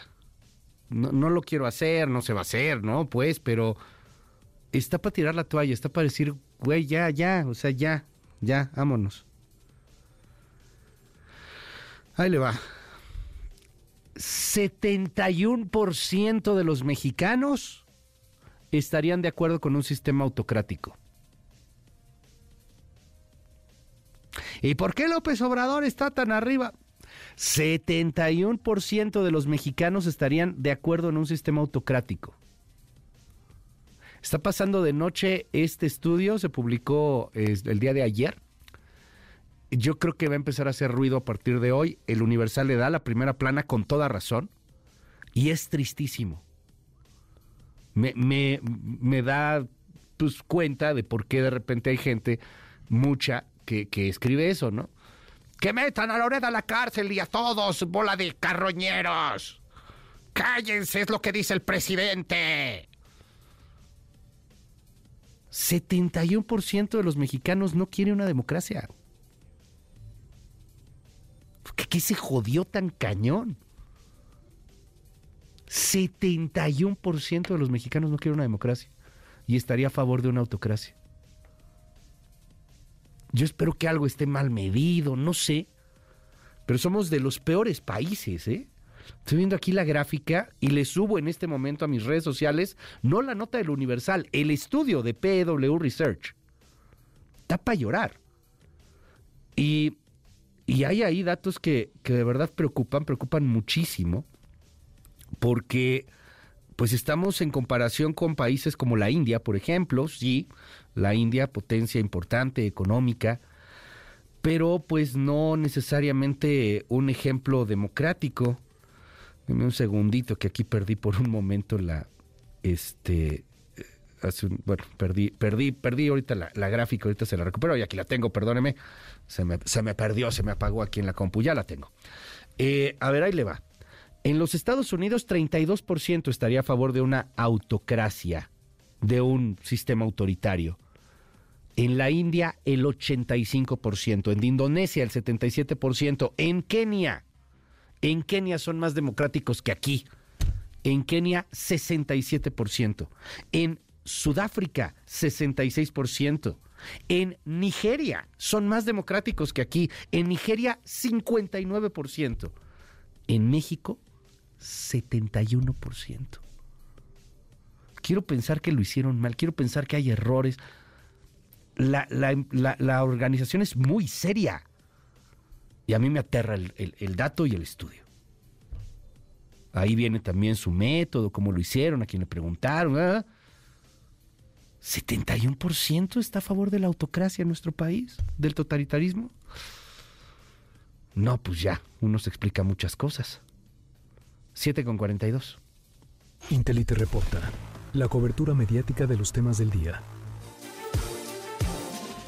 Y en lo que el mundo, la democracia, las libertades y muchas otras cosas se van al carajo. Escuchemos a The Monkeys. David Jones fallecía un día como hoy, era 2012.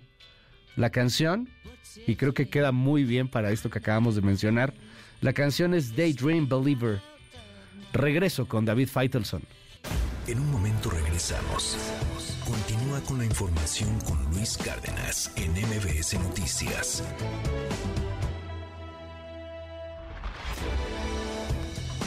Ya estamos de regreso.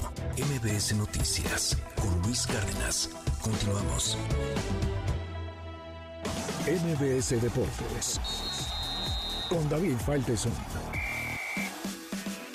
Hola Luis, ¿cómo estás? Muy buenos días, saludos, saludos para todos. Tuvimos dos juegos en el fútbol mexicano correspondiente a la jornada 9. Tigres le ganó un gol por cero a Ciudad Juárez, una anotación ya en la agonía del partido de André Pierre Gignac. Le da el triunfo a los Tigres que no están jugando bien al fútbol, no encuentran un nivel colectivo, individualmente tienen grandes figuras, entre ellas Gignac ayer marcó el gol, eh, una buena actuación de Guido Pizarro, Nahuel Guzmán, Carioca, las grandes figuras que tiene Tigres individualmente, colectivamente el equipo tiene problemas y bueno, tendrá que ajustar detalles eh, Robert Dante Cibolli, el entrenador, porque están jugando dos torneos, están jugando también la CONCACAF para tratar de lograr el boleto al Mundial de Clubes del próximo año. Un poco más tarde en Tijuana, en la frontera, los Cholos ganaban un gol por cero. Parecía una buena noche para el equipo de Miguel Herrera. Joe Corona adelantó a los fronterizos al 58, pero ya cuando el partido terminaba, apareció el español Sergio Canales, puso el uno por uno, así que Tijuana sigue sin poder ganar y el equipo de Monterrey con este resultado amanece este jueves como líder general de la competencia con 19 puntos, empatado con Cruz Azul, empatado con Pachuca, pero con mejor diferencia de goles que esos dos equipos. Así que los Rayados de Monterrey, 19 puntos en el torneo. Le sigue, insisto, Cruz Azul, Pachuca, luego la América con 18, Tigres que también tiene 18. Hablamos de que Tigres tiene una temporada o que no encuentra un nivel futbolístico, pero bueno, a cualquiera le gustaría esa crisis con los puntos que tiene el conjunto universitario de Monterrey. En eh, otros temas, ya conocemos al rival de la selección mexicana en los cuartos de final. El domingo México va a enfrentar al conjunto de Paraguay. México contra Paraguay, si mantiene el nivel que mostró frente a Estados Unidos a media semana en Carson, no habrá problemas para que el equipo pueda avanzar a la ronda de las semifinales. El otro partido de cuartos de final el domingo es Estados Unidos-Colombia. Buen juego. México terminó por encima de Estados Unidos en el grupo. Y un día antes, el sábado, Canadá jugará con Costa Rica. Costa Rica pasó a los cuartos de final mediante un sorteo donde se quedó fuera Puerto Rico y Brasil enfrenta a Argentina, buen duelo sudamericano, obviamente las brasileiras son totalmente favoritas. En el fútbol femenil el duelo no es tan parejo como lo es en el fútbol varonil, obviamente aquí las brasileñas tienen un, mejor nivel.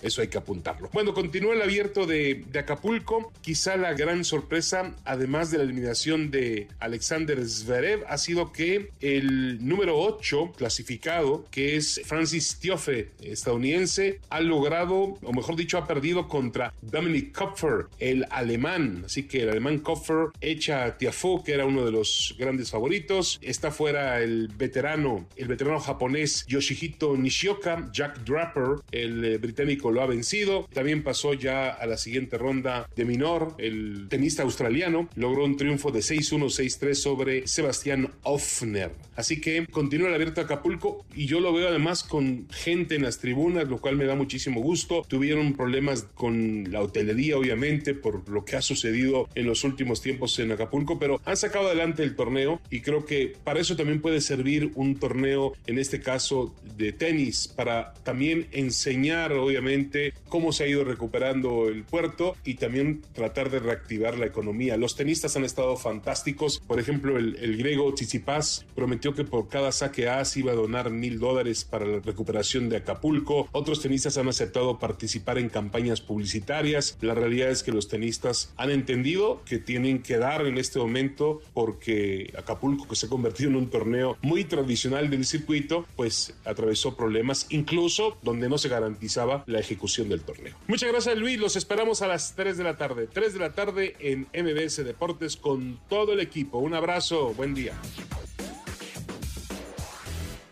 En un momento regresamos. Continúa con la información con Luis Cárdenas en MBS Noticias.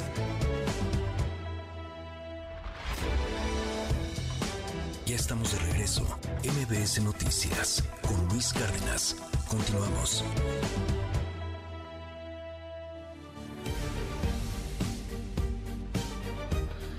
Las 7 de la mañana con 56 minutos. Eh, no lo digo yo, lo está diciendo México Evalúa.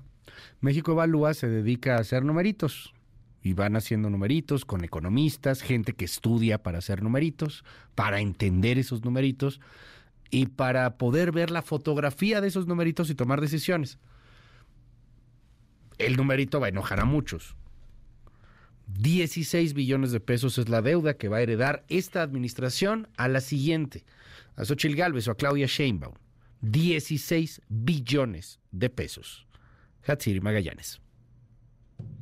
¿Qué tal, Luis? Buenos días. Entes militares como las Secretarías de la Defensa Nacional, Marina y Guardia Nacional han erogado 41.5%, es decir, 61 mil millones de pesos más en comparación con lo registrado al cierre del sexenio pasado. Esto en contraste con la austeridad que ha afectado a rubros como salud, seguridad pública y las transferencias a los estados y municipios. Así lo advierte un estudio presentado por la organización México Evalúa. Señala que al cierre del 2023, los organismos militares ejercieron 239% más de recursos que los ramos civiles dedicados a la seguridad, cuando en 2018 esta brecha era del 17%. En ese contexto, Mariana Campos, directora de México Evalúa, expuso que esta administración del presidente Andrés Manuel López Obrador se ha caracterizado por la militarización del gasto, el deterioro de las empresas públicas, el abandono de la salud, un mayor endeudamiento y también un menor crecimiento de los ingresos públicos. Y bueno, también este informe advierte que este sexenio cerrará con el menor crecimiento de ingresos públicos de las últimas cuatro administraciones. En torno a este tema, Jorge Cano destacó que el gobierno del presidente López Obrador va a heredar una deuda de alrededor de 14 billones de dólares a la siguiente administración.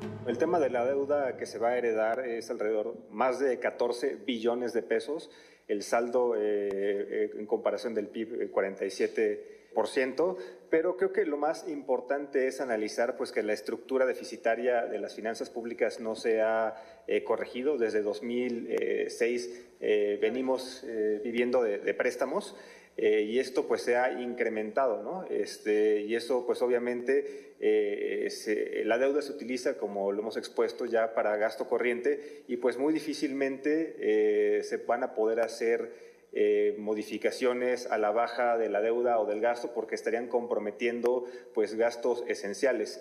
Entonces, pues lo que anticipa esto es que ya estamos en una tendencia de endeudamiento que podría ser imparable como una bola de nieve. Y bueno, tras lo anterior advierten un futuro poco promisorio para las empresas creadas de esta administración como el Tren Maya, también la nueva Mexicana de Aviación, entre otros. La información que tenemos. Buenos días. MBS Noticias con Luis Cárdenas. 7 con 59, me dicen aquí, la deuda va a ser como de 16.5 billones de pesos. Eso es buen tema, ¿eh? ese para tomarlo ahí en consideración. Seguramente va a ser uno de los que más ruido hagan en la campaña. Sobre lo que le contaba, está en la primera plana del diario El Universal y en mi red social en ex, arroba Luis Cárdenas MX, en ex Twitter le puse el link directamente al estudio de PW Research que dice 71% de los mexicanos no creen en la democracia y quieren un sistema autocrático. Dicen aquí en el WhatsApp, claro es de entender la autocracia. Si durante décadas estuvo un gobierno, era falso hablar de una democracia y para cambiar eso no es cualquier cosa, es un proceso que lleva años. Eh, gracias. Dicen aquí, el tema de que como México prefiere una autocracia es derivado de que el obradorismo funciona como una secta. Se idolatra la figura del, líder político a un nivel de deidad. Por eso es que muchos consideran incuestionable su gobierno. Deviene un poco como el poder divino y por tanto nadie encima de ese poder. Hola Luis, no creo que en ese estudio. Es más, los Sam Lovers ni siquiera saben lo que quiere decir democracia. Son personas básicas e ignorantes es que no lo hacen a los Sam Lovers, lo hacen en México y es un estudio, creo yo, bastante serio. Pero bueno, ojalá que se equivoquen. De verdad, ojalá que se equivoquen. A mí me da terror vivir en un país en donde el 71% de las personas, o sea, prácticamente todos, dicen que la democracia no sirve para un carajo y que prefieren una autocracia. Y le doy más datos, ¿eh? Déjeme darle más datos. Ahora sí que para seguir amargándole su mañana. En México, 44% de la gente dice que un régimen militar es bueno. De hecho, 14% dice no que es bueno, que está fregón, que es muy bueno. Lo que te suma un 58% eh, de personas que está a favor de un régimen militar. No inventes. Quiero, le ruego a Dios, a todos los santos que se hayan equivocado, que lo hayan hecho mal. 21% solamente considera que es algo malo y 19% que es algo muy malo. ¿Qué es esto? Sí. Ahí está el estudio, échele un ojo si tiene usted interés en este tema. Hoy amanecimos con esta nota y la verdad a mí a mí sí me puso mal. Ni modo. Cuando presume López Obrador que es demócrata, pues entonces ya sabes, es autócrata, pues claro. Dice, claro que es pésimo, todo es inventado, por Dios. Ojalá que sí. Ojalá que sí. Nadie confía en el INE ni en la democracia desde 1968. El fraude del 2006, por supuesto que no confiamos en la democracia, dicen aquí. Hola, saluda a mi mamá Angélica que hoy empezó a escucharte. Señora, ¿cómo está? Qué gusto, bienvenida, doña Angélica. El 70% prefiere una democracia, una autocracia, es fruto del bajo nivel de educación. Sí, yo creo que sí es parte de esta pandemia de estupidez que está viviendo el planeta y en la cual muchos, muchos, muchos ciudadanos están votando y prefieren autócratas. Ahí tienes a Milei y ahí tienes a Bukele, y que tienen gran aceptación, ¿eh? que tienen gran aceptación y que, bueno, pues llegan con respuestas. No, no estoy diciendo que sean malos o buenos, simplemente que estamos votando por autócratas. Quiero pensar que la mayoría que atiende a esos encuestadores eran AMLovers y por eso respondieron así que pregunten a los chilenos que acaban de sobrevivir una dictadura militar de Chile y otros países de América Latina eh, sobre esas dictaduras. Me molesta mucho, nuestro hermoso presidente ha sido y será el más grande presidente. Eh, dicen aquí, güey, eso da miedo. No más. Sí, a ver, no te estoy inventando nada. PW Research, ahí está ahí está la encuesta. Sí, sí da, sí da terror. Saludos allá a David eh, en en Torreón, Coahuila. Te mando un abrazote, David. Hola, muy buenos días. Creo que lo mejor es que hubieras dicho que este. Ah, no, que hubiéramos invitado a alguien más en vez de la mesa de debate. Bueno, luego, gracias por la propuesta. Luego invitamos más personas, por supuesto. En un ratito, mesa de debate Hamlet Almaguer de Morena 4T y Kenia López Rabadán de la oposición. PAN, PRI, PRD, a final de cuentas. A ver, oposición, contra oficialismo, un debate previo al inicio de las campañas electorales. Hola, Gabriel de Ensenada, te mando un abrazote, saludos a Ensenada. ¿Dónde está el estudio? En mi red social, arroba Luis Cárdenas MX, en ex Twitter, le das clic, ahí está el estudio de cómo los mexicanos prefieren la autocracia que la democracia. ¡Qué terror! Estamos escuchando Foster the People. A mí me encanta esta rola. Hoy cumple 40 años el músico estadounidense Mark Foster de Foster the People. Pumped Up Kicks. Regreso. Ya estamos de regreso. MBS Noticias con Luis Cárdenas. Continuamos. Primeras planas. El Universal. Uno de cada dos mexicanos apoya la autocracia. Encuesta de Pew Research Center señala que el respaldo a este sistema de gobierno pasó de 27% a 50%. Hay desencanto y transición de partidos no convenció expertos. Milenio. Corte.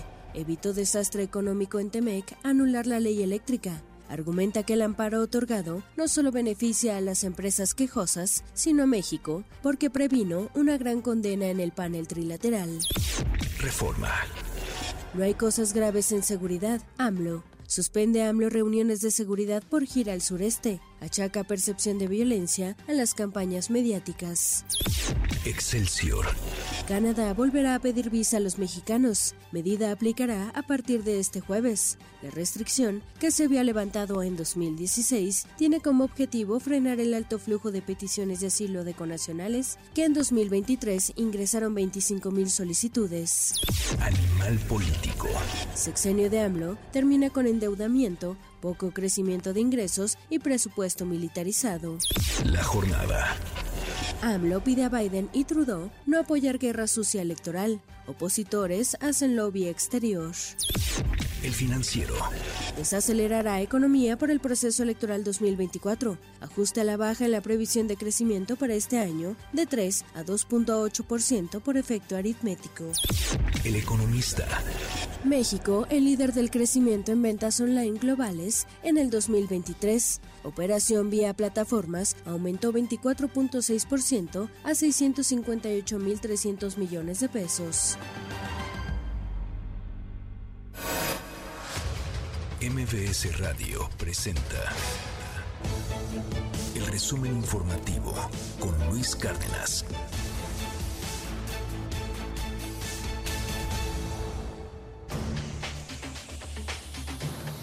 Las 8 de la mañana con 12 minutos. Coco García, qué gusto saludarte. Muy buenos días. Luis Cárdenas, buen día, buen día al auditorio. Les comento que desde Cancún, allá en Quintana Roo, el presidente López Obrador presumió que viajó en el tren Maya desde Palenque, Chiapas, a Chichen Itza y que el recorrido duró poco más de seis horas. Eh, me siento galán, aseguró el mandatario al recordar que el tren Maya es una de las obras más importantes del mundo. Escuche sobre todo por la gente. Nos da mucho gusto estar aquí con ustedes el día de hoy. Además estoy muy contento, estoy muy de, de presumir, dirían allá mis paisanos chiapanecos. Me siento galán, se diría coloquialmente también en el lenguaje popular. Estoy tirando aceite. Porque, imagínense, ayer tomamos el tren Maya en Palenque. Llegamos a Chichén, inauguramos eh, el museo, gran museo, magno museo en Chichén. Hicimos un poco más de seis horas de Palenque, esa zona arqueológica del periodo clásico maya, a Chichén, seis horas y media. Se llegó a desplazar el tren a más de 140 kilómetros por hora. Entonces estoy muy contento, porque pues ya saben ustedes cómo empezamos, poco a poco, y es la obra sin duda más importante del mundo, porque no son tamalitos de chipilín, ni torta de lechón, es construir 1.554 kilómetros, 1.554 kilómetros de vías férreas. Y el presidente de la Confederación de Cámaras Industriales, José Abugaber, reveló que el robo de vehículos y mercancías, así como el incendio de unidades carreteras del país, deja pérdidas de hasta 70 mil millones de pesos al año. Durante la inauguración de la Expo Foro Movilidad 2024, detalló que de acuerdo con las cifras del Secretariado Ejecutivo del Sistema Nacional de Seguridad Pública, de 2022 a 2023, el robo de autotransportes incrementó 4.8% al pasar de 13.220 a 13.848 eh, las unidades eh, robadas. Escucha. No podemos perder de vista un problema que está generando muchas pérdidas para el sector del autotransporte y que además es una amenaza para los operadores y los pasajeros de las unidades de transporte. La inseguridad en las carreteras del país. En la Concamín tenemos una información de robo y vehículos incendiados al año a la industria de autotransporte. Pierde alrededor de 70 mil millones de pesos, porque antes nada más teníamos datos de las mercancías, pero con todo el camiones son 70 mil millones de pesos. Esto es casi 192 millones de pesos diarios, casi 5.800 millones de pesos al mes y a través de redes sociales se hizo viral el ataque que sufrió una mujer en Oaxaca mientras realizaba una transmisión en vivo para vender ropa. La escena quedó grabada en la página de Facebook Majo Robles Boutique y ocurrió cuando su pareja sentimental entró a la habitación y le pidió una toalla. Ella contestó que no la tenía y el hombre le lanzó una bolsa. Entonces ella realizó una señal, una señal con la mano para solicitar auxilio. Frente a sus seguidoras, Majo fue golpeada, pero al poco tiempo llegaron las autoridades y pues sí, afortunadamente detuvieron al agresor. Si alguien conoce esta señal, por favor, les voy a seguir haciendo este like. Si alguien sabe de de, de esa señal, este, ya saben qué hacer. Quien pueda, me manda mensaje privado. Estoy lejos. Si alguien está viendo este live, por favor, ayuda. Desafortunadamente las cosas no terminaron nada bien. No muestro mi cara porque la verdad es que estoy bastante afectada, pero quiero que, que sepan que dentro de lo que cabe estoy bien. Finalmente, sí, estaba en su casa Luis haciendo Ajá. una transmisión en vivo en Facebook vendiendo ropa y entonces entra el sujeto Ajá, que es su marido.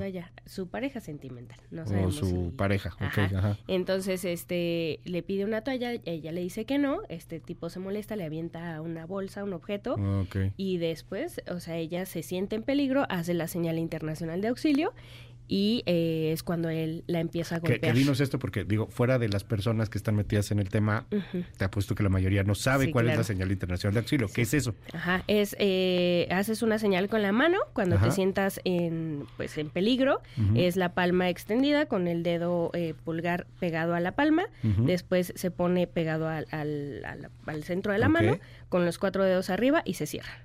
Ok. Esa es la señal internacional de auxilio.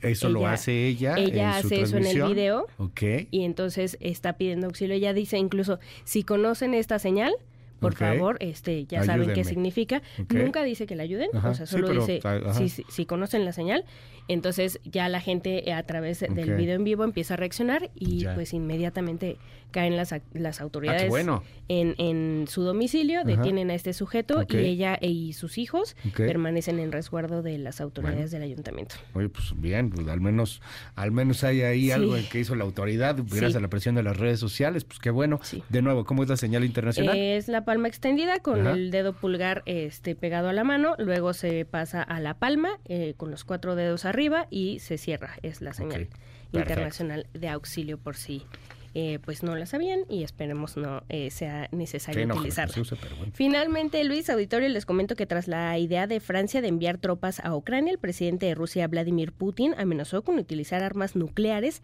capaces de destruir la civilización. Dicha declaración se registró durante su discurso anual ante la Asamblea Federal. Escucha, Putin. Ahora dicen, sin ningún pudor, que Rusia supuestamente pretende atacar Europa. Nosotros entendemos que es una tontería y al mismo tiempo eligen objetivos para lanzar ataques contra nuestro territorio, eligen los medios más eficaces para una derrota, como ellos piensan. Hablan de la posibilidad de enviar contingentes militares de la OTAN a Ucrania, pero recordamos el destino de los que una vez enviaron sus contingentes al territorio de nuestro país. Pero ahora las consecuencias para los posibles intervencionistas serán mucho más trágicas. Después de todo, deben darse cuenta de que nosotros también tenemos armas. Sí, lo saben, como he dicho, que también tenemos armas que pueden alcanzar objetivos en su territorio. Todo lo que ahora están inventando, asustando al mundo entero, realmente amenaza con desencadenar un conflicto con el uso de armas nucleares y, por tanto, con la destrucción de la civilización. ¿A poco no se dan cuenta? Perciben todo eso como un dibujo animado. Gracias, Coco, te seguimos en tu red. En arroba Coco García con doble I, ahí en todas las redes sociales. Muchas gracias, Luis. Nos vemos al Gracias. rato. 8 con 19. Oiga, en más información sobre esto que sucedió con eh, un juez en el Estado de México que deja libre al supuesto agresor de una niña de cuatro años. La niña le dijo al juez, me violó mi tío, ahí está, me toqueteó mi tío, ahí está la, la- la evidencia, el testimonio. Y bueno, pues el juez dice, pero la niña no me pudo comprobar, la niña, hágame el favor, no me pudo comprobar circunstancia, modo, lugar. Ay, en fin. Esto indignó. Cerraron periférico hace unos días y hay reacciones. Juan Gabriel González. Luis Auditorio, buenos días. Este miércoles se llevó a cabo una reunión entre la señora Victoria Figueiras, sus abogados y personal del Poder Judicial del Estado de México, donde se llegó al acuerdo de analizar y revisar la sentencia del juez Juan Manuel Alejandro Martínez Vitela, quien absolvió al presunto agresor sexual de una niña de cuatro años, situación que desató la indignación de la opinión pública del Estado de México y el país tras difundirse un video donde el impartidor de justicia dijo que su resolución se derivó porque la menor no pudo acreditar el tiempo y espacio en el que habría ocurrido la agresión en su contra. Tras el encuentro, la representación del Poder Judicial ofreció llevar la sentencia a un tribunal de alzada, es decir, a una instancia mayor para razonar la absolución de Alejandro N., tío y presunto agresor de la niña. También iniciaron una investigación sobre el juez Martínez Vitela para estudiar su comportamiento frente al caso de esta menor. Por su parte, la señora Victoria Figueiras dijo sentirse más tranquila tras esta reunión con el Poder Judicial, ya que consideró que es una atención diferente a la que el juez Juan Manuel Alejandro Martínez le mostró durante el proceso y resolución del caso de su hija. Pues me deja muy tranquila, me siento bien que estamos llegando al compromiso, ¿no? En donde esto se va a llevar de manera justa y transparente, en donde siento que me están brindando el apoyo de yo poder acudir a las autoridades en el momento en que pues sienta que algo no va bien y yo puedo acercarme a ellos. Voy a meter la apelación en donde voy a exigir que se cheque los derechos de mi hija. La señora Figueiras dijo confiar en las instituciones del Estado de México para que este caso tenga una nueva dirección, pero sobre todo una sentencia conforme a derecho. Luis, el reporte que tengo. MBS Noticias con Luis Cárdenas.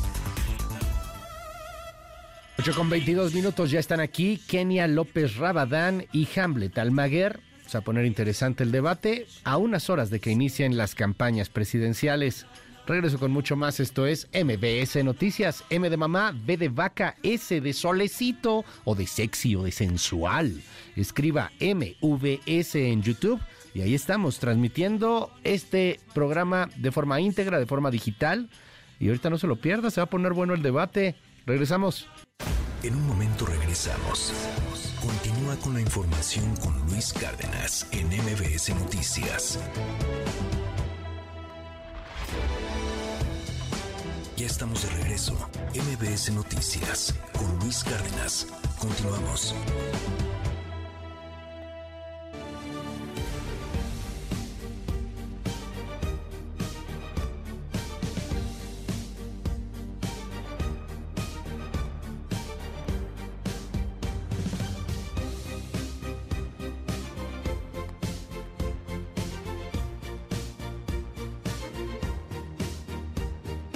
Las 8 de la mañana con 27 minutos. Canadá nos vuelve a pedir visa, caray. Híjole. Hace rato una persona estaba, estaba muy enojada conmigo porque estábamos comentando pues que se ha incrementado la migración de mexicanos hacia los Estados Unidos. Entonces por aquí me di a la tarea de, de, preguntar y sí aquí le tengo los datos a esta persona que estaba bien enojada. No es cierto que hay más mexicanos que están yendo. Sí, sí hay más mexicanos. Mira, 2023 aproximadamente 330 mil mexicanos de 2.3 millones de detenciones que se dieron en la frontera, este, son, son mexicanos, perdón, o sea, 330 mil mexicanos con nacionales los detuvieron por cruzar de manera ilegal y los regresaron acá a México. Si lo comparas en 2018, en 2018 solamente eran 110 mil. O sea que sí, sí hay un incremento, es un incremento importante, es mucho más del doble de los mexicanos que en el 2018 estaban tratando de llegar a Estados Unidos y que después este, nos regresaron. Ahora, ¿cuál es la bronca? Este, pues que algo similar está pasando en Canadá. Hay una cantidad importante de migración en Canadá, de migración ilegal mexicana, y bueno, pues están poniendo visa. Dice el presidente de la República que esto responde más bien a un tema político y que quieren meterse en nuestra elección y que quieren, este, pues ahí hacer una mano negra. En fin, hoy dijo el presidente que va a hablar más sobre lo que está pasando allá en Canadá y en el tema de las visas. Me enlazo hasta Canadá. Raúl Pinto, cuéntanos. Buen día. Hola Luis, buenos días. Muchos mexicanos podrían no tener visa de entrada a Canadá a partir de la tarde de hoy jueves 29 de febrero. La decisión de modificar drásticamente los requisitos de visa para ciudadanos mexicanos fue confirmada por el gobierno provincial de Quebec y verificada por diversos medios locales quienes afirman haber sido notificados por oficiales de la capital del país, Ottawa, sobre esta medida que se pondría en efecto a las 11.30 pm hora del este en todo el país. Desde hace varios meses el premier o gobernador de Quebec, François Legault, solicitó contener el creciente número de solicitantes de asilo desde México en esta provincia, eh, que asciende a un 25% del total de solicitudes, según datos de la Oficina Quebequense de Inmigración. Bajo el nuevo reglamento, nuevos solicitantes mexicanos de visa podrán obtener un permiso de 10 años por un máximo de 6 meses en cada visita. La cantidad de entradas al país es ilimitada, pero siempre quedará a discreción del oficial de inmigración que reciba a cada persona. Según medios de prensa locales, aquellos con permisos de trabajo o estudio quedarán exentos del reglamento. En todo Canadá, la eliminación de la visa para mexicanos mexicanos desde el 2016, un año después que Justin Trudeau haya ganado la elección, incrementó en un 2000% las solicitudes de asilo desde México solamente, con 28.165 solicitudes acumuladas hasta el 2023. En comparación, Venezuela acumula 3.400, Colombia un poco más de 10.000, Yemen 490, Palestina 463 y Ucrania contó con menos de 300 solicitudes de asilo. La oficina del primer ministro Trudeau no ha emitido comentarios sobre esta materia aún, mientras que el Partido Conservador, que busca ganar la elección al gobierno liberal que se mantiene en el poder desde el 2015, ha instado a restablecer el requisito de visa, argumentando fraudes, tensiones en el sistema de asilo e incremento en los casos de tráfico humano. Luis, esta es la información desde Toronto, Canadá. MBS Noticias con Luis Cárdenas.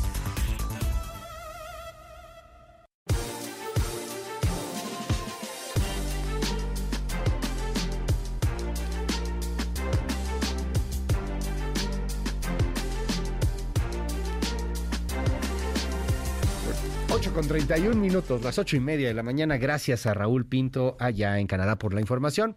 Oiga, en unas horas más, a partir de las 12 de la noche, inician las campañas presidenciales.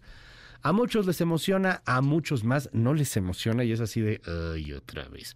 Este, hay un gran rechazo a la política y, y hay un gran rechazo, y me da terror esto, a la democracia. Ya vio la primera plana de El Universal el día de hoy. A mí de verdad me da, me da terror hablar de, de estos temas, pero ahí está, es un estudio de PEW Research.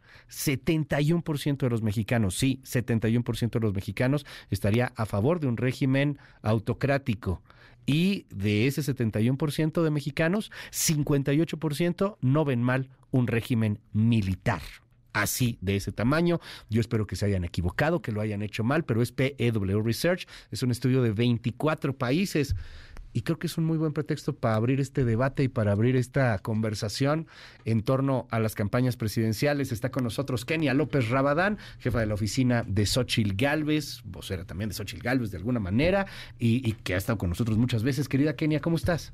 Muy bien, muchas gracias por la invitación, contenta por estar aquí en tu programa y sin lugar a dudas preocupante, porque no Sí. solamente tiene que ver con un tema de México, de América Latina, sino tiene que ver con una visión mundial y es sin lugar a dudas algo que México tiene que sacudirse.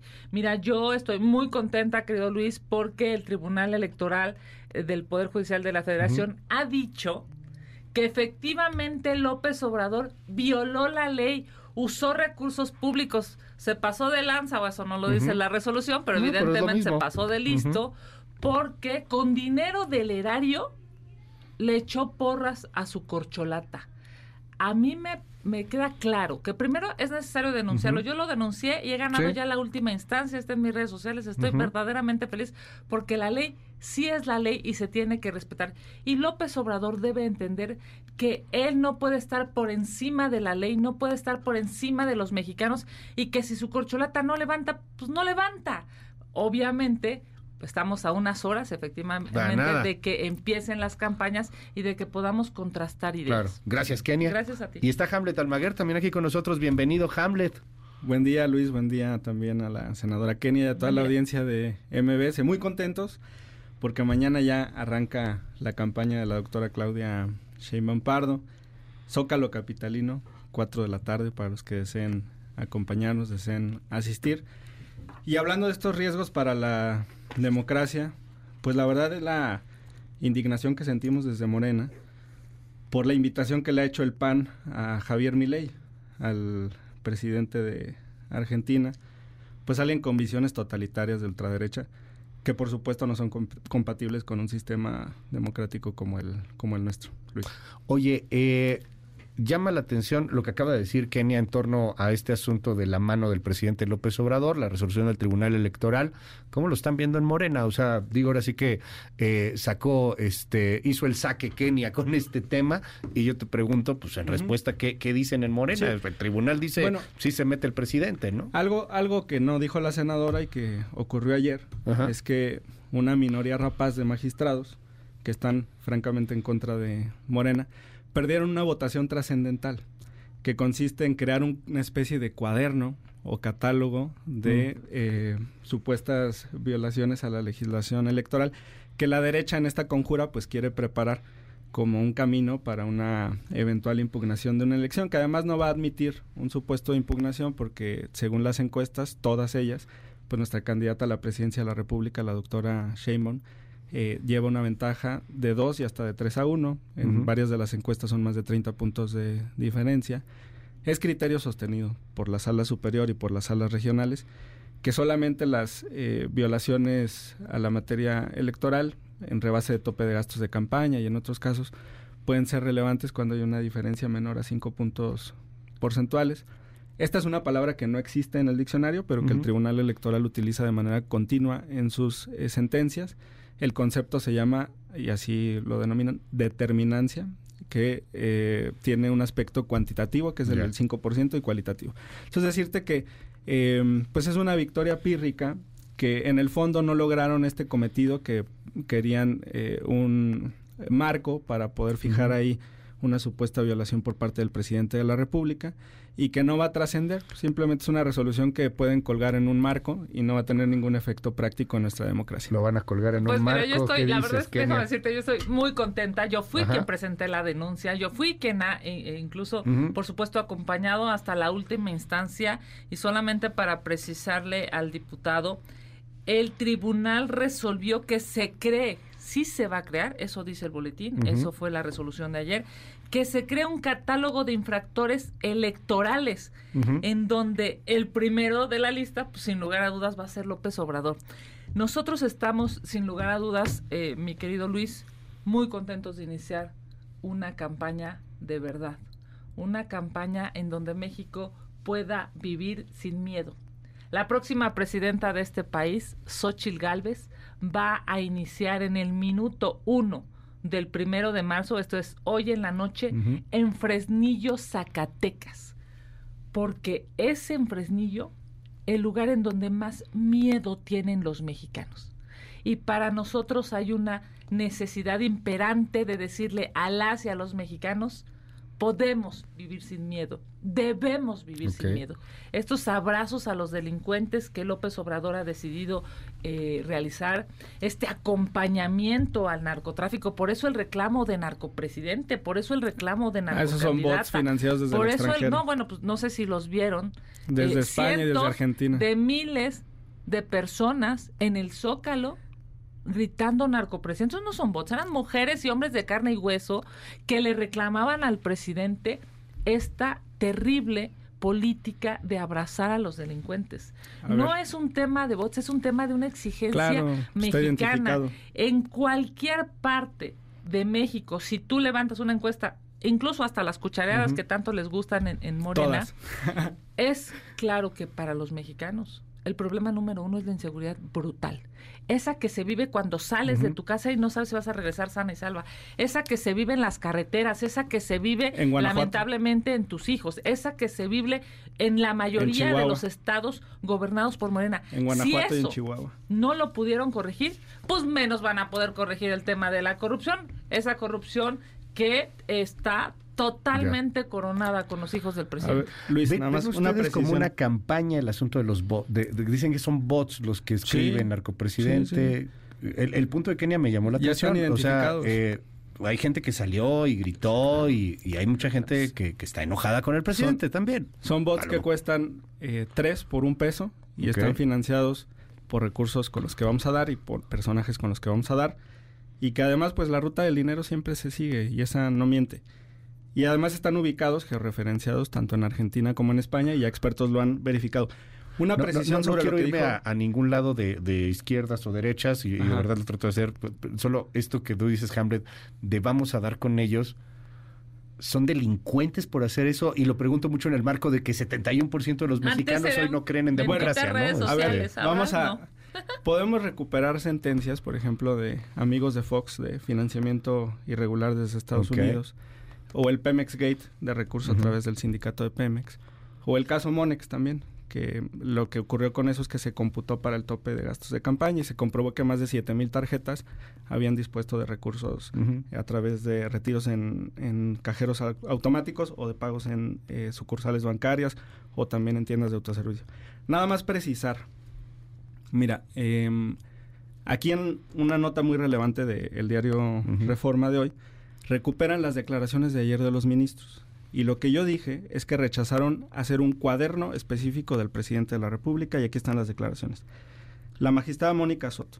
Ah, Es dijiste- innecesario, dijiste es innecesario, es innecesario magistrados de la sala superior. ya, es, es innecesario el cuaderno, pues para calificar la elección se tomarán en cuenta todos los elementos válidos. Magistrado Felipe de la Mata. No son necesarios dos listados, por lo que se optó por el catálogo, que considera tendrá más información, Mira. pero no el cuaderno. El Magistrado Felipe. Fuentes. El cuaderno se podría considerar como una prueba preconstituida desde el tribunal y esto es lo que no permitieron la mayoría de los magi- magistrados, que Ya. una minoría rapaz conformada Sé que por te Reyes gusta el Rodríguez reforma, Mondragón. pero si te vas a la fuente original, que es el Ah, Tribunal el, Electoral, el dice- comunicado no dice, lo que dice el la Pleno sentencia. ordenó que se implemente Ese un el catálogo de director de sujetos comunicación, sancionados. pero no un cuaderno. Creo, el creo cual se ordenen y que solo, solo si, me, si me permite, No por favor, cuaderno. corríjanme si me equivoco ambos, este, para darle contexto a nuestro auditorio que de repente dice de qué diablos están hablando. este, lo que va a hacer el tribunal es crear un cuadernote, una listota, No, un con- catálogo. Un catálogo. Catálogo, No un cuaderno. una lista. ¿Cuál sería la diferencia entre un cuaderno y un Que el catálogo? cuaderno lo querían establecer únicamente para el presidente de la República. A ver, es con lo que un cuaderno jugando. como un escribe. No, un cuaderno puede Es que ser. sí, a ver, es, mira, tú, como abogados, Ajá. un cuaderno es una especie como de expediente, por eso el magistrado Sí, de la sí, Mata sí. una Ajá. prueba preconstituida que tendría el listado de las sanciones al presidente de la República. Lo que ayer se aprobó es un Una lista. catálogo de todas las autoridades Una que lista. Han cometido la- alguna la violación. el Y mayor eso- violador y eso, que se una llama lista, López una Obrador. lista. A Y eso, y eso, la senadora Kenia lo quiere llevar a decir que se va a hacer un cuaderno ¿Por él? de las sanciones al presidente de la. República. Claro que no. No, a ver. Ayer no votaron por un cuaderno para el presidente de la República. Una votaron por un catálogo, Por un de todas las autoridades. De violadores de, la todas ley las y lo autoridades, va a empezar López Obrador. De todas las autoridades. Y ahora Ay. me regreso a lo de los estados y la violencia. Bueno, pero a ver, en eso estábamos bien, ¿verdad? O sea, de- del Claro, tema es que está aquí el debate es que van a hacer una lista, Un estamos de acuerdo, listado, podemos entender todo listado, entendiendo que mucha gente que nos escucha, nos sigue, de que les agradecemos que estén aquí, no son abogados, van a hacer una lista. O sea, ese dinero que tendría que estar Ajá. ocupado para proteger a los Y ahí, mexicanos y ahí para yo me voy que haya también, que seguridad. mira, ahí va a salir López Obrador y también de otros Ahí va a partidos. salir López Obrador. Y de otros partidos. Mira, el PAN también habrá salir alguien. los panistas quien ahí. ha inaugurado Ajá. ese catálogo se llama no, Andrés ver, Manuel ¿quién le dijo que él va a López estar en el primer lugar del catálogo? Eso no es Ahí cierto. Eso no se es dijo ayer. claro, el señor ocupa recursos públicos, ocupa la mañanera, miente todos los días, se agandalla digo, el dinero de los estar mexicanos para llevar ellos a quieren, sus ellos quieren atacar al presidente de la República día y noche y que él no pueda defenderse. O sea, Ay, no.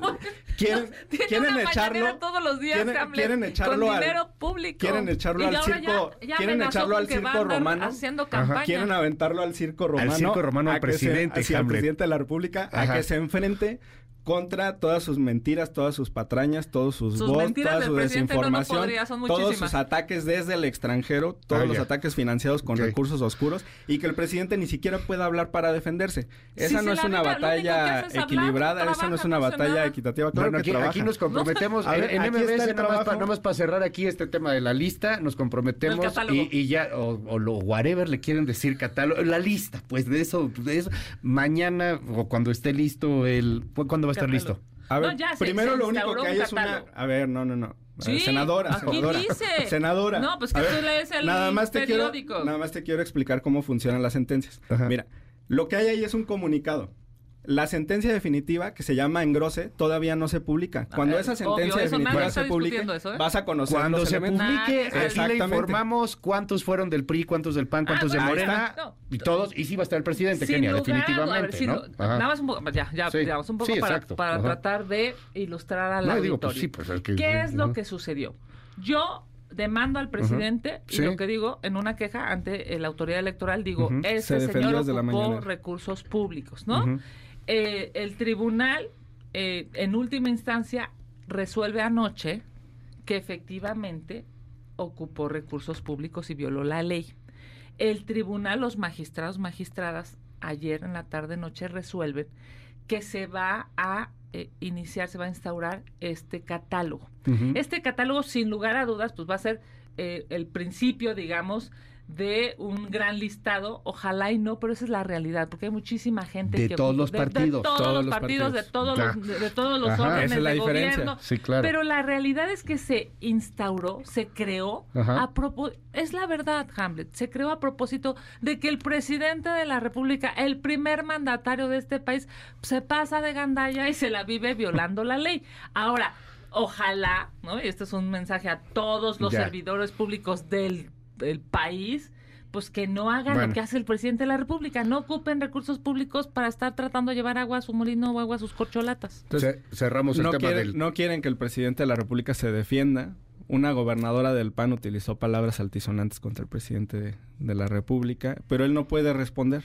Pues que la audiencia nos diga si eso es justo, si eso es la vive correcto. hablando, que en un debate público como el que tenemos en nuestro país, el presidente debería de estar en condiciones de Se defenderse. la vive Mínimo. hablando, no trabaja, solamente No, habla. claro que trabaja. Aquí están sus resultados, mira. La reducción. Sus resultados la son reducción 180 mil de, Aquí asesinatos. están las cifras de la reducción de Sus la inseguridad en quieres ponerlo país. en la cámara de acá, o sea, ahí- aquí ahí, mismo, mira. pero esta Ahí es tu cámara, la que está acá. Ahí están los resultados de la Ahí, si reducción quieres, de la súbelo nada más. 180 mil asesinatos. ese es el Ahí los amigos de Ahí. YouTube lo pueden Ver. Dicen 180 mil Dice- asesinatos, dice- dice, la senadora sí, Kenia López Obrador. dice López Vamos a leerle dónde dice están los López asesinatos en Obrador, este país. Aquí misión están cumplida. los estados donde están los Dice asesinatos López en Obrador, este país. misión cumplida. El Sí, estado más mortífero del país es Guanajuato, que tiene un A ver. fiscal Criminales. que ha estado 15 años ahí, que es un estado que ha sido gobernado Misión por el PAN cumplida, durante más de dice dos Va- vamos, vamos aquí porque las cifras siempre son, son, son Pues curiosas. ¿Tú cuánta- cuántas cifras dices, Kenia? 180 mil asesinatos. No lo digo yo, lo ¿Estás dicen de los datos acuerdo del en gobierno. 180 mil asesinatos? Eso fue lo que ¿Sí pasó. A ver. A ver, nada más, ¿sí o no? ¿En cuánto tiempo? 180 en el gobierno de López Obrador. Ah, bueno, ahora vamos Ciento- a decir, espérame, ahora vamos a decir Ok. dónde están. Responde, Ahora ¿Dónde vamos a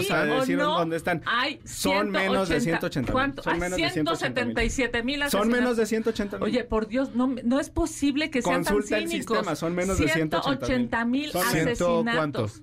Son menos de 180 mil. Son menos de 180 Hamlet, mil. pero ¿cuántos serían? 175,000. Son cerca de 140 mil. No, por Dios, Claro no es que sí. cierto. El sistema de seguridad dice que son entre 175 mil y 180 mil asesinatos. Me parece una falta de respeto que quieran invisibilizar No, nadie a está las invisibilizando víctimas nada. de este A ver, país. a ver. Entre 175 mil y 180 mil asesinatos. ¿Por qué? Porque López Obrador decidió abrazar a los delincuentes. No, no, no. A ver, le, le echas la, la culpa al presidente de la República, López Obrador. te Y a su poniendo pésima aquí estrategia. Los estados más mortíferos del país, mira. Primer lugar, Guanajuato. Solamente en enero de este mes, de este año, 2024, en el mes anterior, Ujú. 250 asesinatos en Guanajuato. ¿Qué otro está aquí en el cuadro de honor? El estado de Chihuahua, también gobernado por una panista. ¿Qué otro estado aquí está en el cuadro de honor? Jalisco, 153. Ok. Y ahora yo te quiero comentar algo sobre la crisis que hay. Porque no claro, solamente no de te has dado cuenta de lo que pasa en Guerrero, de lo que pasa en Tamaulipas, de lo que pasa en Zacatecas. No te has dado cuenta de lo que lamentablemente están sufriendo los mexicanos, porque por eso es que no lo pueden corregir. Tamaulipas si está en la Morena reconociera que el problema de este país es la brutal delincuencia, abrazar a los delincuentes, ponerse de acuerdo Kenia, con es- los es narcotraficantes. Guanajuato, Kenia. Si no se dieran cuenta de ese problema, probablemente lo podrían corregir. Mira. Pero en la soberbia, en los ex, pues, claro, ¿cómo se van a dar 48%? cuenta que los mexicanos están siendo entidades concentran el asesinados? 48% Seis de entidades concentran el 48% de los ¿Cómo homicidios. van a resolverlo Yo te si quiero no lo yo Kenia, no hay un problema en todo el país, está De- focalizado demos- en seis estados y están gobernados a por el Kenia, PAN varios de Y yo sí te quiero preguntar, Kenia, a ver, en torno al tema dices, no son 140 mil, ahorita me están buscando Son el dato 175 completo. mil entre Ahorita me dan el dato Por Dios, exacto. el sistema de seguridad nacional. Es el, es, es de Ahorita me dan el dato exacto. gobierno. Es- son las de oficiales. las autoridades estatales. Pero se Kenia, conforma a yo también quiero, independientemente de tu réplica, de lo que le estás diciendo, también creo que es importante responder a esto, ¿no? Es Guanajuato el Es primer lugar. ¿Qué dice sobre Guanajuato? ver. 15 años con el mismo fiscal, gobernado por el PAN desde hace más de dos Es décadas. muy es claro. el estado más mortífero del país. El problema está en Guanajuato. El gobierno federal El problema está en Guanajuato. abandonando y politizando Ah, la seguridad. no participan ¿Qué en las mesas de seguridad, El presidente no de la dialogan. República, claro, abandona no se coordinan. a los estados. No los abandona. de- claro que sí. No los A abandona. Lo que dice, de- dejamos que, que lo dice, por favor. Abandona a los Ajá. estados de oposición. Es fortísimo eso. Ajá. Claro, y lo es, y lo hemos reclamado públicamente, porque está pensando en la politiquería, no piensa en la vida de las personas.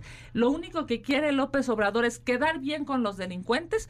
Él quería ser un transformador, eso decía, ¿no, Luis? Quería pasar a la historia como un transformador.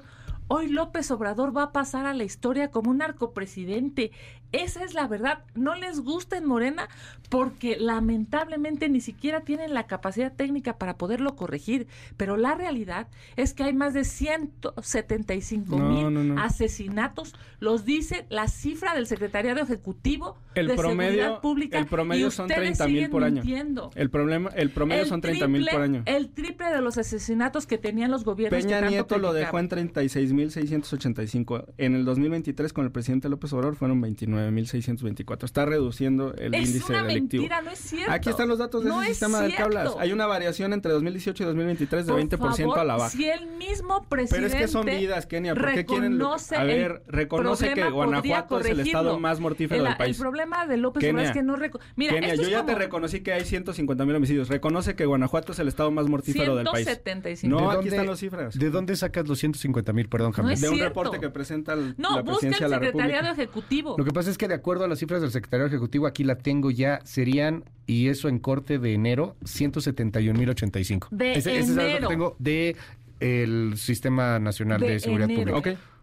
Es O sea, bueno, sabe, hay Son las 170 cifras mil. de ustedes del propio gobierno. No son Hamlet. 180, es lo primero que te dije. Y lo segundo es que yo tengo aquí unas 175,000. cifras de 30 mil en promedio al Cien- año, que ver, son 5 años durante Hamlet, este sexenio, eh, que ¿sabes serían cuál- Te voy a decir 150 cuál mil. es el problema. Lo, Ajá, lo o sea, digo, en promedio. digamos, Sí, es lo- bueno, lo- promedio, lo digo- 30 mil al año. pues es Lo que digo son con muertos. franqueza y con Ah, bueno, honestidad. entonces, ¿para qué hablamos de cifras? Son muertos, ¿por qué no hablamos de Guanajuato? Sí, a ver, te, te lo Kenia, Pero ya hablamos de Guanajuato. Hay cerca de 100 no, no 175. ha aceptado. lo, respondió. Dice que, López Obrador les ha quitado. mortífero del país, ¿sí o no? 175 mil asesinatos, lo que te, y lo dije Y el claramente, 50% por- se concentra en seis estados. Está abandonando López Obrador a los estados No dependiendo los está de quién, abandonando. claro que sí, dependiendo de quién ¿Sabes es el cuántos pol- gobierno Yo soy de de Jalisco. ¿Sabes cuántos poli- policías estatales hay en Jalisco? Cuatro mil. ¿Sabes cuántos guardias nacionales hay en Jalisco?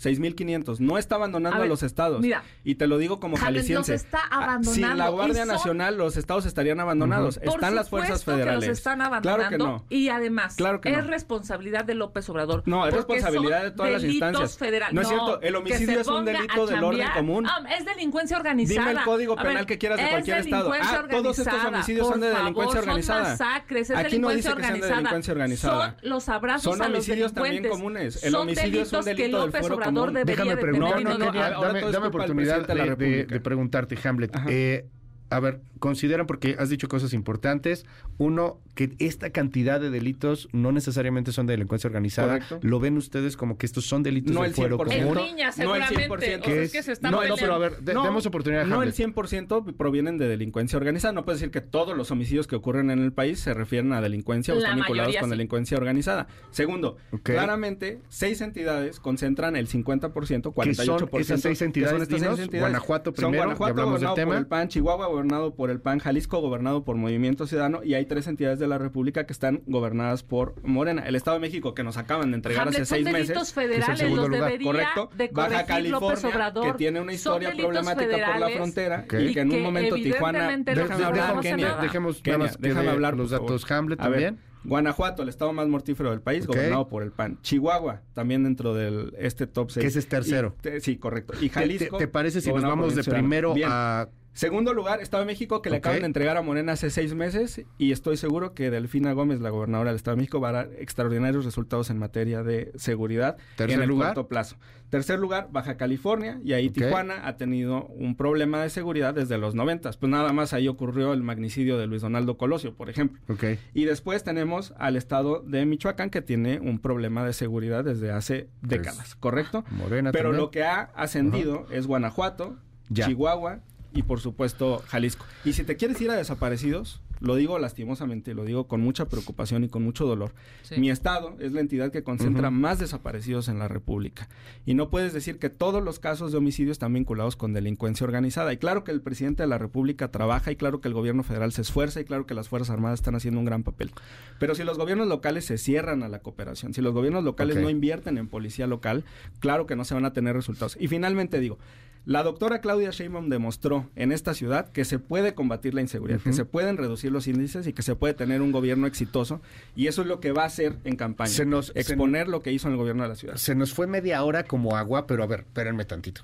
Este, sí, no, de volada. A ver, es, es, un debate muy interesante, o sea, porque los dos van con muchos argumentos y también con mucha pasión que creo que es importante. Yo quiero hablar desde el punto de vista de los ciudadanos. La verdad es que hay un gran rechazo a la clase política. Me preocupa este rechazo porque nos da los resultados de un 71% de México que dice, ¿sabes qué? La democracia no me interesa, ya resuélvanlo como quieran. Me, aterra el tema militar eh, y ahí está en la encuesta PW Research. Y yo sé que no pueden hoy hablar hasta dentro de unas horas de propuestas pero creo que los dos al menos están de acuerdo en que la seguridad es un problema fundamental en este país le echan la culpa que el PAN, porque lo gobierna el PAN, dicen que no, que el, que, que el Obrador está abandonando a estados de oposición. Y que son delitos federales. Y que son delitos federales y que es delincuencia organizada, que son de fuero común. por masacre, sí. Eso a la persona que nos está escuchando, como hablábamos hace rato del cuaderno, le da exactamente igual, en serio. O sea, cuando hablan de cuaderno uno piensa en un escribe o en cualquier otra cosa. Y, y cuando hablamos que si es fuero común o fuero federal, lo que sabe la gente es que le mataron al tío y que, y que a su hija la levantaron y, que no puede salir y que no está en calma. Así que quiero cerrar preguntándole a cada uno de ustedes, empezando con Hamlet, cerrando con Kenia, si están de acuerdo, ¿cómo quieren gobernar? ¿Por qué quieren gobernar? ¿Qué le dicen a estas personas que no son pro ni anti que no son Sochi lovers ni anti Sochi lover, que lo que quieren es pues que trabaje el Estado, que hagan la chamba que se supone que tendrían que hacer y vaya que seguridad es uno de ellos. Hamlet. Con datos, con pruebas, con hechos comprobables. La doctora Sheinbaum recibió la Ciudad de México en 2017, 2018 en esa transición con un problema grave de seguridad. Y hoy, en todos los índices, en todos los delitos en esta Ciudad de México, se tiene una reducción sustancial porque tuvo un gobierno exitoso que ha sido reconocido por todos los partidos, por organismos internacionales y porque va a tener un extraordinario secretario de Seguridad Pública y un extraordinario gabinete de seguridad. Y estoy seguro que a partir del primer minuto del siguiente día vamos a tener muchas propuestas en materia de seguridad, pero sustentadas en lo que ya logró en la capital de la República y que quiere llevar a todo el país. La atención de las causas, la atención a los jóvenes, la prevención del delito y la colaboración con todas las autoridades, tanto del orden municipal como estatal y federal y con los demás poderes, el legislativo y por supuesto también con el judicial que tiene que colaborar, tiene que cooperar para combatir esta crisis de impunidad. Gracias, Hamlet Almaguer. De verdad, muchas gracias por estar. Te seguimos tus redes y todas esas cosas. Hamlet Almaguer en Twitter, Hamlet Almaguer 1 en TikTok y nos vemos en el Zócalo mañana a las 4 de la tarde en el arranque de la doctora Sheinbaum. Y de verdad, gracias por estar y por debatir y por hacerlo de manera abierta, franca, porque esto es lo que se necesita. Esto es, esto es democracia. Kenia López Rabadán. Agradecerte la invitación y por supuesto decir que en el minuto uno del día de mañana, Xochitl Galvez estará en Fresnillo, Zacatecas. Hoy la esperanza está en manos de Xochitl Galvez y necesitamos a una presidenta inteligente, valiente, honorable, trabajadora, honesta.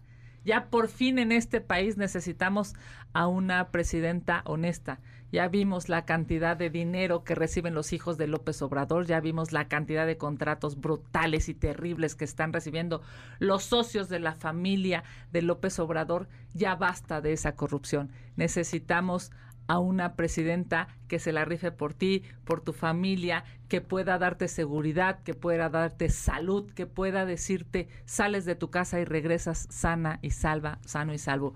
Hoy, en el minuto uno, Xochil Gálvez estará diciéndole desde Fresnillo a todo México, por supuesto que podemos vivir sin miedo, podemos vivir con seguridad y estaremos trabajando todos los días durante estos próximos 90 días para demostrar que se puede hacer una campaña exitosa, una campaña ganadora, pero sobre todo, se puede hacer un buen gobierno para ti y para tu familia. Muchísimas gracias. Gracias, Kenia. Gracias, Hamlet. Gracias, Luis. Gracias a usted, 5571-131337. Me reventó usted del WhatsApp. Hay contra todos y de todos.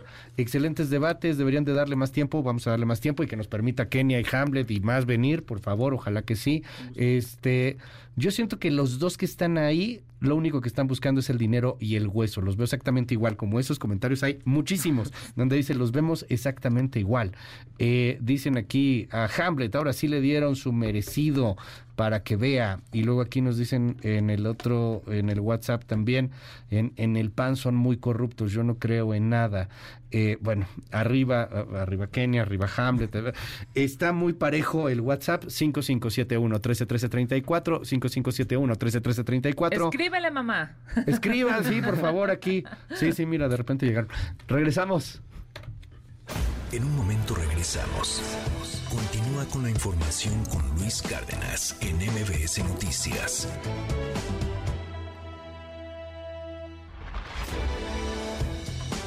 Ya estamos de regreso. MBS Noticias con Luis Cárdenas. Continuamos. ¿Cómo van los mercados? Itlali Sainz, qué gusto saludarte. Buen día.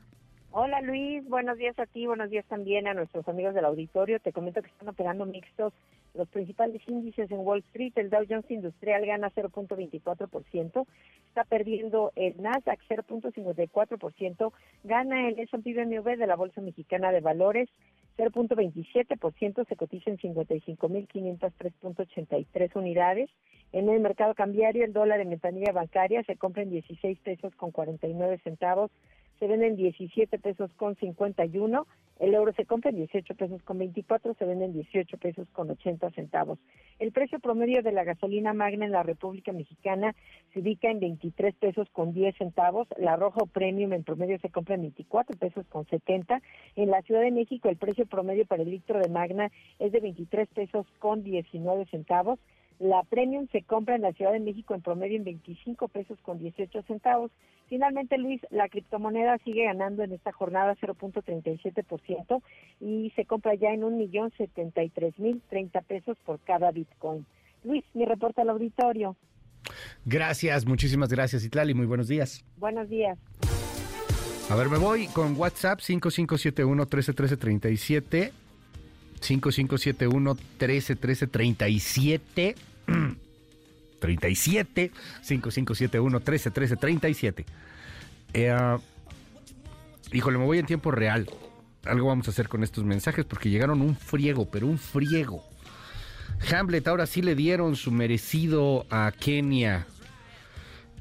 Yo creo que no debatieron, solo se la pasaban gritándose y tirándose uno al otro, debatiendo puntos absurdos como una lista o no una lista o un cuaderno o no un cuaderno. Sí, yo, yo entiendo eso. Por eso hay mucha gente que rechaza de manera inmediata el tema político. Hola Luis, dice que más vale viejo por conocido que nuevo por conocer. Nunca he votado, pero arriba el PRIAN. Eh, ya ves con Samuel, es igualito cómo lleva el país López Obrador. Hola, te escuchamos todas las mañanas, excelente noticiero. La inseguridad no puede englobarse en un estado. En Ensenado de Baja California está de lo peor y es gobierno de Morena. Narcopresidente ya tuvimos uno y fue Felipe Calderón, del cual los mexicanos seguimos de luto y sufriendo las consecuencias. Me dicen aquí en el WhatsApp, qué horror de diputados, qué horror de debate. ¿Por qué no invitan a mejor, a más preparados? Pues son los representantes de sus partidos. Qué buen hígado de Kenia con tanto debate. Qué pena que las campañas solo se concentran en descalificarse y atacarse, ninguna propuesta real. El homicidio es delito federal, por favor. Eh, dicen aquí en el WhatsApp también, considera que cuando tengas mesas así, pongas turnos y que sea de cinco minutos con cinco minutos o algo así. Pues sí, puede ser, aunque se hace un poco más cuadrado. Buena propuesta, vamos a ver cómo, cómo lo podemos mejorar siempre. En Osaka nos escucha esta persona, Rodolfo. Rodolfo, qué padre que siempre nos escuchas en Osaka. Gracias, gracias por dejarnos estar contigo allá en Osaka, en Japón. Te veo en San Diego, estos políticos no entienden. No. Ya te contagió Hamlet, hombre, con el número. Ok. Mario Delgado es un corrupto. Aquí también se van contra Marco Cortés, contra Lito Moreno. 5571-131337, 5571-131337, WhatsApp abierto para todo el auditorio. Regreso después de la pausa con mucho más aquí a MBS Noticias. Ya estamos de regreso. MBS Noticias con Luis Cárdenas. Continuamos. MBS Radio presenta el resumen informativo con Luis Cárdenas.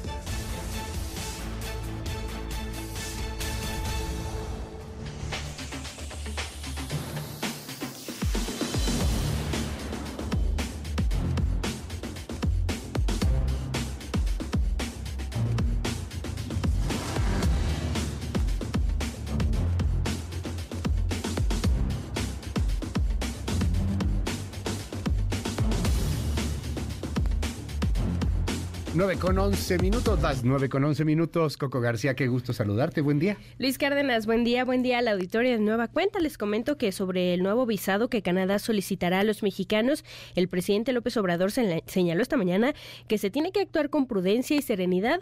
El mandatario recordó que el país gobernado por Justin Trudeau está dentro del TEMEC porque él convenció a Donald Trump. Escuche. En una modalidad, me dicen, en donde solo puede afectar a un 40% de los que van a Canadá. Qué bueno que, se moderaron. De todas maneras, nosotros eh, consideramos que se podían haber buscado otras opciones, otras alternativas. Sin embargo, ellos tomaron esa decisión. Nosotros respetamos lo que deciden otros gobiernos, porque son gobiernos independientes, libres, soberanos, y nosotros vamos a, a, buscar opciones alternativas. No podemos nosotros romper relaciones con Canadá ni con otros gobiernos porque es muy bueno el intercambio económico, van trabajadores mexicanos a Canadá desde hace tiempo, entonces tenemos que actuar con prudencia, con serenidad, si acaso un pequeño reproche fraterno, respetuoso al primer ministro, porque nosotros les ayudamos, y él lo sabe, para que se aceptara que Canadá participara en el Tratado de Libre Comercio. A ver, eh, información bien importante para la gente que vaya a viajar a Canadá a partir del día de hoy. A partir del día de hoy, Canadá ha incrementado los requisitos de viaje para las personas mexicanas. Las solicitudes de autorización electrónicas, las famosas ETA, que tienes que sacar cuando vas a Canadá y que eran muy sencillas de sacar, van a seguir siendo sencillas de sacar, o sea, es la autorización, pero tienes que llevar o visa gringa o visa canadiense de los últimos 10 años. 10 años, ajá. Si traes visa gringa, si tienes visa gringa, ya la hiciste, puedes pasar, no pasa nada. Si no tienes visa gringa, ni tampoco tienes visa canadiense, no va a ser suficiente con tu autorización electrónica. Vas a tener que tramitar la visa canadiense, que tarda, que tiene este, pues sus requisitos eh, propios. Eh, en el comunicado de la Secretaría de Relaciones Exteriores, dan cuenta en el último párrafo, en la última línea, de algo que llama la atención. México se reserva, por supuesto, la potestad de actuar en reciprocidad. ¿Qué quiere decir eso? Que México podría pedirle también visa a los, canadienses, que quisieran entrar a nuestro país. Entonces, bueno, pues ahí está el tema. El presidente, qué bueno que lo está tomando con cierta moderación. Ya metió ahí el codazo. gracias a mí, yo negocié, iban a sacar a Canadá del Temec. Está bien, hombre está bien, está bien, este, qué bueno que lo está tomando con, con moderación, que está diciendo que no van a romper relaciones, qué bueno, de verdad, qué bueno. Y llama también la atención ahí lo que ha sucedido con el primer, eh, bueno, con la información de las autoridades en, en Canadá, ¿no? Porque el ministro de Migración de Canadá, Mark Miller, confirmó esta mañana que los mexicanos van a necesitar la visa para ingresar al país. De hecho, tenemos ahí el audio, ¿no? De lo que dijo Mark Miller, es el ministro de Migración. Hasta hoy a las once y media de la noche, los ciudadanos mexicanos deberán solicitar visa para entrar a Canadá u obtener una autorización electrónica de viaje si cuentan con una visa americana de no inmigrante válida o han tenido una visa canadiense en los últimos 10 años y están viajando por vía aérea con pasaporte mexicano. Entonces, bueno, ahí está el, aviso para quienes vayan a viajar a Canadá. eh, si tenías pensado viajar hoy, mañana, en la No, semana, pues, en el mm, mes, no, ojalá tengas la visa que La había hace algunos Ajá. años. O la visa americana. La visa gringa.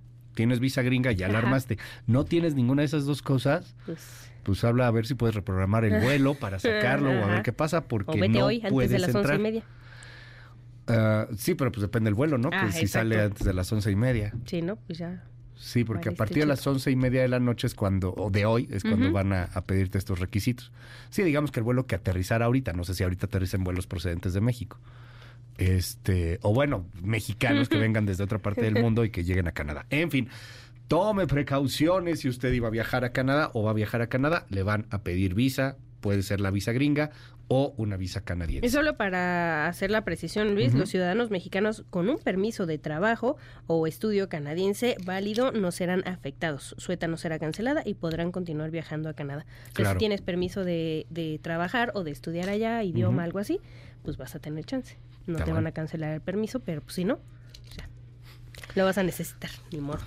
¿Qué más, Coco? Y en más información, Luis Auditorio, les bueno. comento que el fiscal de Michoacán, Adrián López, afirmó que existen importantes avances en las investigaciones de los asesinatos de Armando Pérez Luna y Miguel Ángel Reyes Zavala, precandidatos del PAN y Morena, a la alcaldía de Marabatío, registrados este lunes con cinco horas de diferencia, entre los que destacan la identificación de intereses criminales para quitar del camino a los precandidatos. Escuche. Yo no he escuchado eh, que algún grupo criminal de manera, digamos, eh, por su lado, por su, por su cuenta, se hayan atribuido como reivindicando estos ataques. Nosotros los, lo que identificamos son sujetos integrantes de, bandas de delincuentes que tienen intereses eh, en la región para mantener el control territorial y someter a la población y poder hacer, realizar sus actividades delincuenciales. Y este miércoles la periodista Anabel Hernández envió un mensaje al presidente López Obrador, a quien acusó de querer sacar raja política de la falsa noticia del atentado en su contra que circuló esta semana en redes sociales. A través de un video señaló que previo a la conferencia de este miércoles el gobierno federal ya sabía que la información del atentado era falsa y aprovechó para advertir que no cesará en sus investigaciones. Es preocupante que el mandatario no tenga contacto con sus subalternos, porque yo desde antes de su conferencia de prensa ya había notificado al mecanismo de protección a periodistas de la Secretaría de Gobernación que esta información era falsa. Pero sabemos cómo es López Obrador. No pierde ocasión para mandar los mensajes que considera importantes. Y hoy me mandó uno. Aprovechando la ocasión, aprovechando el viaje, como se dice coloquialmente, dijo que no me odiaba aunque le eran muy incómodas las investigaciones que estoy realizando, he investigado a todos los presidentes que han gobernado México durante este siglo. Y seguiré investigándolo usted y seguiré investigando los nexos de su carrera política con esa organización de Sinaloa, aunque esto le resulte incómodo. Finalmente, Luis Auditorio les comento que el Senado de la República pidió al Consejo de la Judicatura del Estado de México la inmediata destitución del juez Manuel Alejandro Martínez Vitela por la resolución a favor de un hombre acusado de abusar sexualmente de su sobrina de cuatro años. Así lo señaló la senadora panista Josefina Vázquez Mota. Escuche. El Senado de la República exhorta al Consejo de la Judicatura del Poder Judicial del Estado de México la inmediata destitución del juez Manuel Alejandro Martínez por su incompetencia, falta de capacidad e ineptitud, por poner en riesgo la vida, dignidad e integridad y la salud de una niña de tan solo cuatro años de edad y que su resolución permita sentar precedente para evitar que miles de pederastas sigan viviendo en impunidad por este tipo de decisiones absurdas, denigrantes, ultrajantes y humillantes. Gracias, muchísimas gracias, Coco. Eh, acaba de decir el presidente López Obrador en el marco de este asunto de Canadá, De las visas. cosa que ya no sorprende a nadie. Se iba a celebrar la cumbre de Américas Se en va- se Quebec. va a bueno, se va a celebrar, sí, no, nada más que no va a ir López Obrador otra vez. Ajá. El año pasado tampoco fue, este año no va López Obrador y va a hacer esto en Quebec y acaba de anunciar el presidente, confirmado, no va. Entonces, no hay ninguna respuesta de parte nuestra para afectar las relaciones. Nada más que como está la temporada política, pues es muy difícil que se dé un encuentro, porque hay elecciones también en Estados Unidos. Y yo ya, además, voy de salida. Ya nada más me faltan siete meses y tres, que son los tiempos de campaña donde va a haber más calor, se van a calentar un poco más las cosas, los ánimos, pero ya voy de salida. Además, ah, hay que dejarle tarea a los que nos van a relevar, porque si no, ¿qué van a hacer? Tienen que darle continuidad a la transformación. Ya nosotros estamos cerrando el ciclo y yo me voy a jubilar. Muchísimas gracias, Coco. Te hacemos en tu red. En arroba Coco García con doble I, ahí en todas las redes sociales. Muchas gracias, Luis. Buen día. Gracias, gracias a ti. Son las 9 con 20 minutos. Oiga, en unos momentos más vamos a platicar de ansiedad. Ya está aquí con nosotros Psicoaranza. Usted, si no la siga, sígala en las redes sociales. Seguramente ya la sigue. Psicoaranza está aquí con nosotros. Hablaremos de ansiedad. ¿Y, qué diablos es la ansiedad? Y, por qué me pongo ansioso a cada rato? Y, ¿Y es ansiedad o es depresión? ¿Cuál es la diferencia? Escríbame todas las dudas, 5571-131337. Va de nuevo, 5571-131337. Hablaremos de ansiedad después de la pausa. Pero antes, ¿se acuerda que ayer le contaba la historia de este tipo? Este tipo que fue titular del SAT durante el sexenio de Cedillo. Se llama Eduardo Fernández. A ver, la historia está bien interesante. Eduardo Fernández era titular del SAT. Cedillo, cuando muere el tigre, Azcárraga, el tigre, Emilio, el tigre, Milmo, muere. Entonces, pues, oye, hay que, hay que ver qué onda con Televisa, que las acciones, los impuestos. Y Eduardo Fernández, bueno, pues le ayuda a Televisa en ese momento. Y luego ya deja de ser funcionario público. Y se mete Eduardo Fernández pues a ser uno de los principales asesores de Televisa pero luego algo pasa, se pelean en todo este relajo que traen de control de la televisora. Y, Eduardo Fernández empieza a extorsionar a Televisa en una historia, pues de verdad digna de ciencia ficción. La que nos ha preparado nuestra jefa de información, Diana Alcaraz. La noticia se dio el viernes pasado en Madrid, España. Eduardo Fernández García, expresidente de la Comisión Nacional Bancaria y de Valores durante el sexenio del priista Ernesto Cedillo, había sido detenido en el aeropuerto acusado de extorsión en grado de tentativa. Eduardo jamás fue notificado de la existencia de una investigación en su contra y que nunca fue llamado a juicio ni ha sido llamado a juicio previo a esta detención que tuvo Eduardo. Una ficha roja emitida por la Interpol permitió la captura de quien es señalado de operar una red de chantajes a empresarios mexicanos, siendo los altos ejecutivos de Televisa sus últimas víctimas, particularmente Emilio Azcárraga, presidente de la compañía, así como Alfonso Angoitia y Fernando Gómez, copresidentes de la misma. Todo inició en 1997, cuando la muerte de Emilio el Tigre Milmo inició una disputa por el control de Televisa, lo que obligó al entonces presidente de México, Ernesto Cedillo, a ordenar al Y a la Comisión Nacional Bancaria y de Valores una investigación, la cual fue liderada por el titular de esta última, Eduardo Fernández. Todo se arregló al haber un reacomodo accionario. Años después, mediante la empresa financiera Diversity que creó en Nueva York, Fernández García, uno de los responsables del costoso rescate bancario conocido como el FOBAPROA, dio servicios financieros a algunos ejecutivos de la televisora. Sin embargo, Fernández pretendió que dichos directivos regresaran a ser sus clientes, pero una vez que tuvo que disolver Diversity por la supervisión a la que fue sometida en México y Estados Unidos, buscó otro tipo de apoyos, luego de argumentar que él ayudó a la consolidación de la nueva administración. Les pedía el pago de 250 millones de pesos y condiciones específicas. El dinero tenía que ser entregado en un vehículo de carga, sin logotipos y en la cochera de un edificio ubicado en Ejército Nacional número 86. Este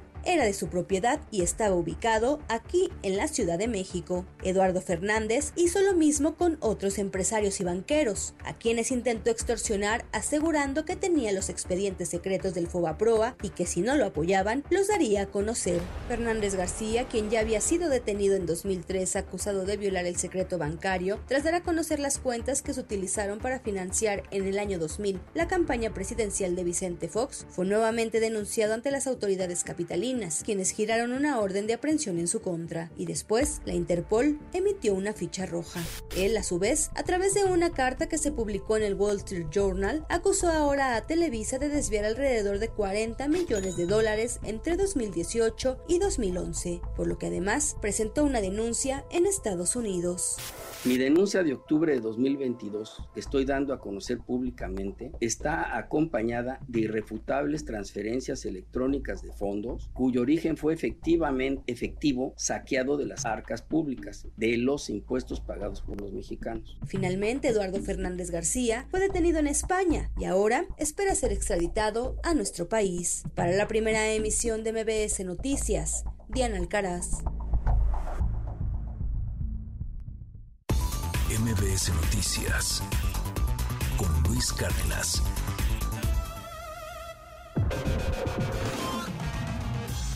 MBS Noticias. Cultura y espectáculos.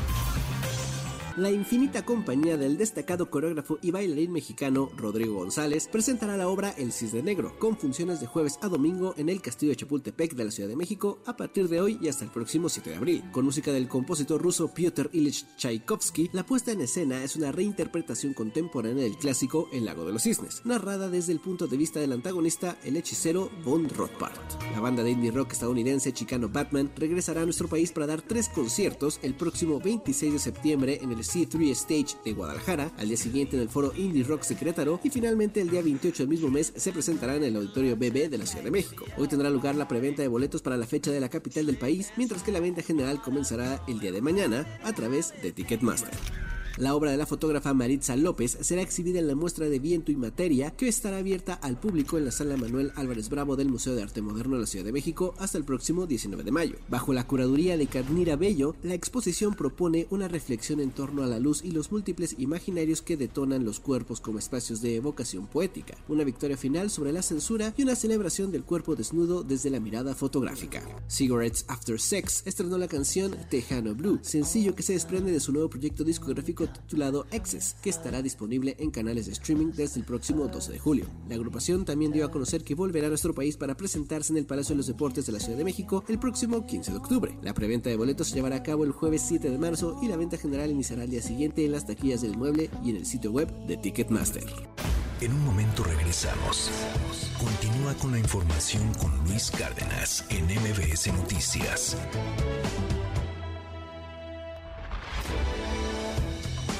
Ya estamos de regreso. MBS Noticias con Luis Cárdenas. Continuamos.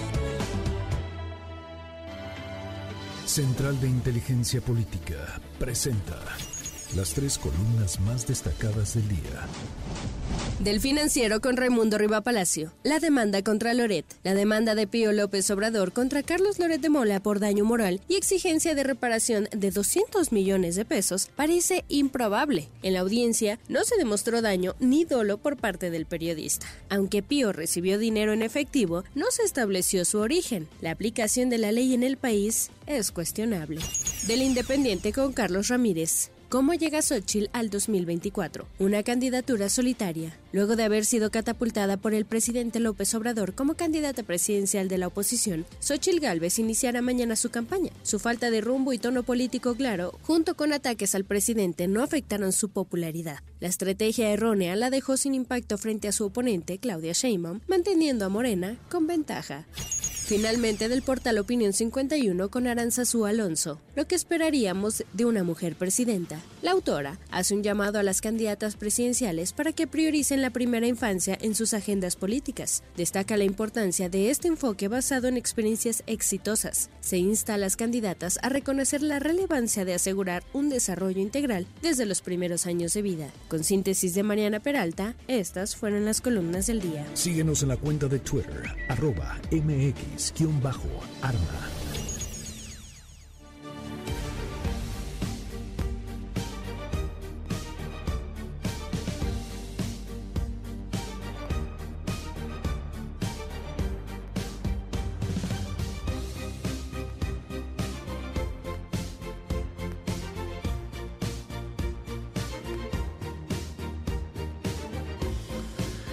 Las 9 de la mañana con 34 minutos, seguimos en este espacio. tenemos el WhatsApp abierto para todo el mundo, 5571 131337. 5571 131337. Nuestro WhatsApp está abierto absolutamente para todo, todo el auditorio.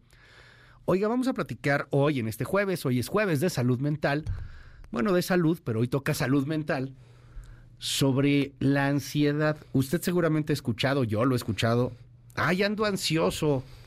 Pues, ¿qué es andar ansioso? Eh, y si nos remontamos a generaciones anteriores, pues a lo mejor el, tema de ser ansioso se entiende de otra manera. Ando ansioso y no puedo trabajar porque ando ansioso.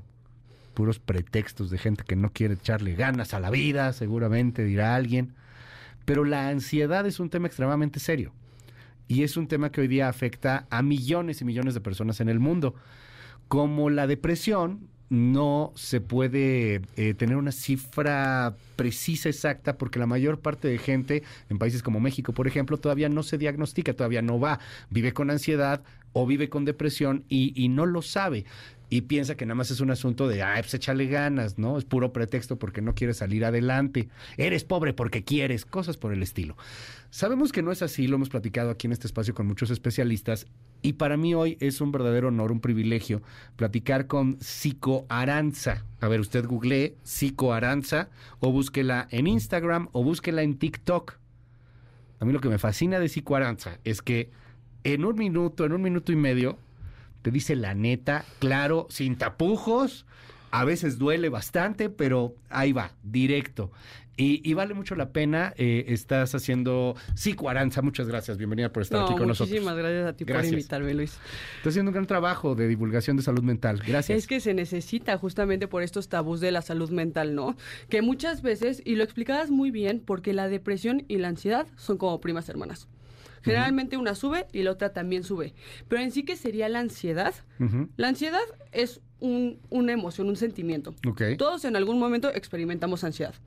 Y todas las emociones y todos los sentimientos tienen una función, ¿no? ¿Para qué me serviría a mí tener ansiedad? Para cuidarme de algo que en algún momento podría ser peligroso para mí. Por ejemplo, si yo estuviera en un callejón a las en Tepito a las 2 de la mañana, como mujer igual y tendría que tener un poco de ansiedad. No, bueno, como hombre también. Sí, como hombre sí, no, no, no, como lo que sea, a menos que, seas de la banda y que conozcas ahí a alguien, al buen Mikey, de otra manera, a ver, claro que vas a tener Pero ansiedad. Ahí es, ahí es funcional, ¿me entiendes? O sea, estás en el callejón, entonces tienes que estar viendo a todas partes, esa persona será buena, será mala, como un estado de alerta, justamente. De hecho, la ansiedad, el cortisol, es lo que nos hizo despertarnos hoy, de tengo una entrevista en el radio, tengo que hacer ejercicio, en la tengo pacientes, como que te da este push de hacer cosas, ¿no? En una forma no patológica. Oye, a ver, qué interesante, porque esto pues viene de que somos animales, ¿no? Sí, claro. O sea, tú ves el peligro y sientes la necesidad de correr. Hablabas de esto del cortisol.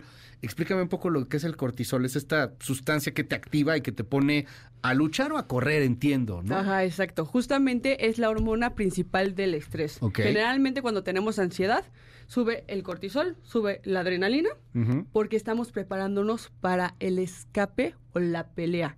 ¿Por qué? Porque en la época de las cavernas era un animal me puede matar.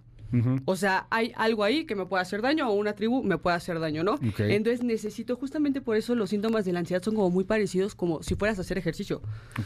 Palpitaciones, sudoración. Hay personas que como que mueven mucho las manos, mueven mucho los pies, problemas de insomnio, porque qué tan inteligente es quedarte completamente dormido. Si hay un animal que te puede matar, ¿estamos de acuerdo? Sí, claro, no, no, te va a comer. Ajá, Vas a valer queso. Pero ahí es funcional. Cuando estamos hablando de ansiedad patológica, que bien lo decías, es no podemos tener las cifras exactas, pero sí es la enfermedad de salud mental más común, mínimo en México.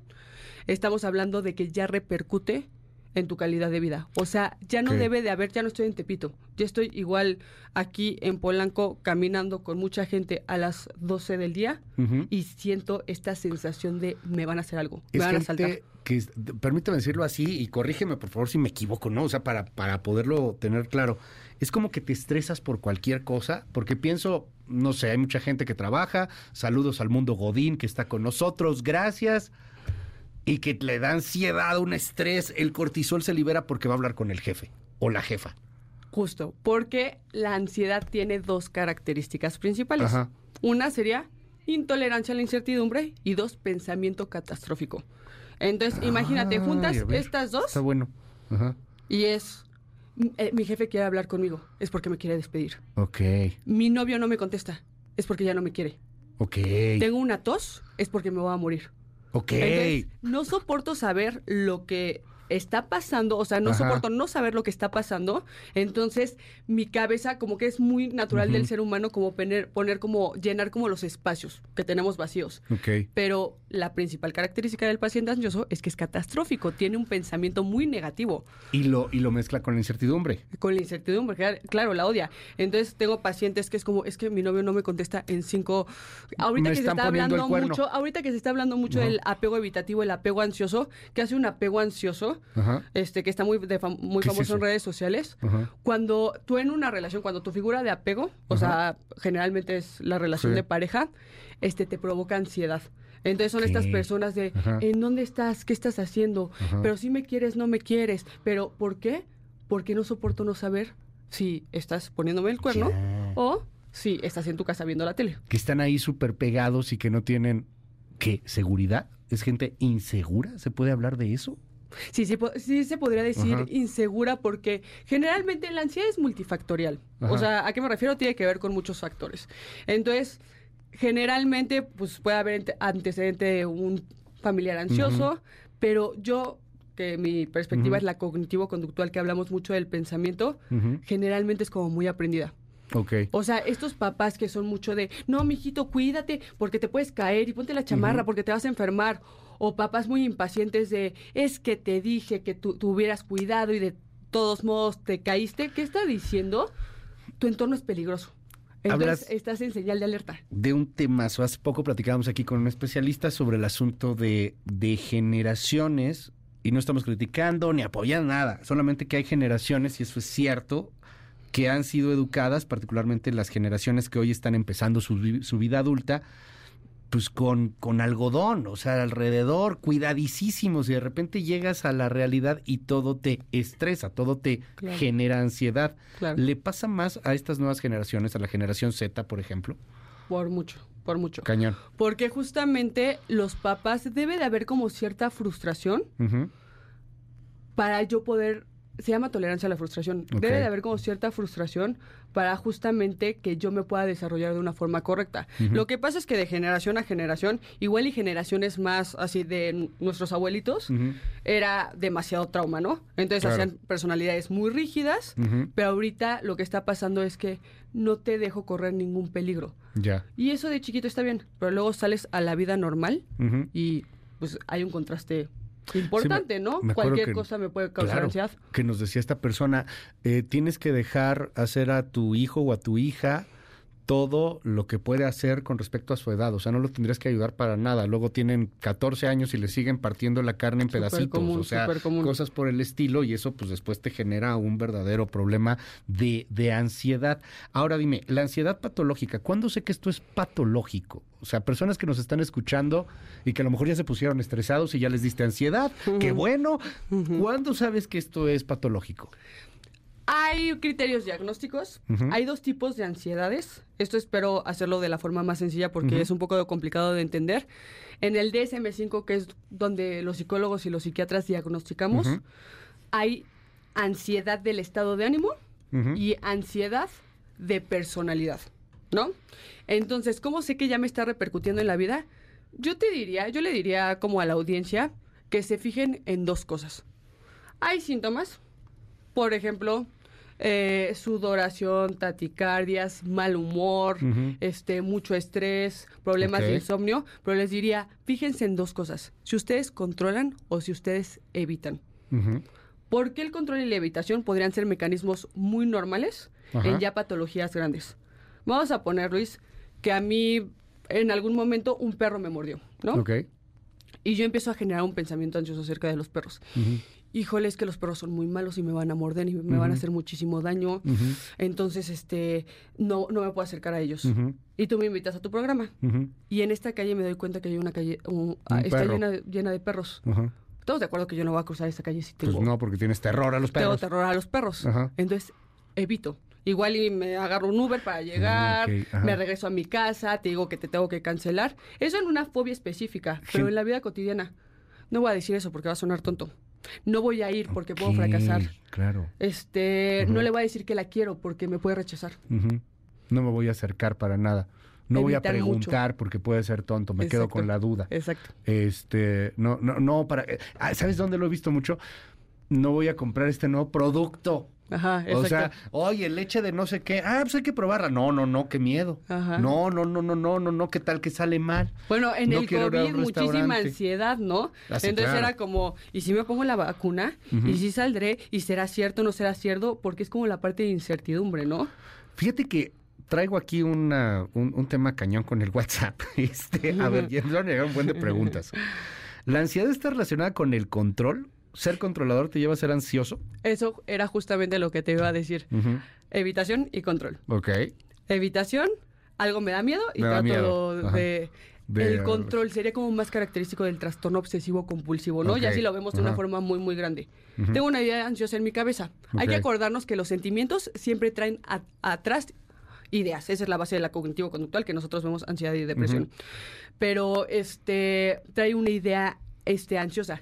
Se van a meter a mi casa y me van a asaltar y me van a hacer muchísimo daño y me van a robar todo. Entonces, ¿qué hago? Control en consecuencia para que ese miedo no se convierta en realidad. Pongo Entonces- un buen de seguridad, pongo cámaras, contratas a una persona, vivo en un lugar que es una burbuja en la cual nadie me va a tocar, nadie me va a hacer absolutamente nada. Punto de que yo he tenido pacientes que no han salido de su casa por dos años. No manches, ¿en, serio? En serio. Oye, pero es que ahora puedes no salir de tu casa en dos años. Sí. Sí, sí. Y- Es que la, eh, o sea, si los trastornos de ansiedad antes estaban Sí. en un porcentaje importante, ahorita, eh, desde después de la pandemia fue un, un- un boom. Y tú me preguntabas de las generaciones más chicas, ¿qué pasa con las generaciones más chicas?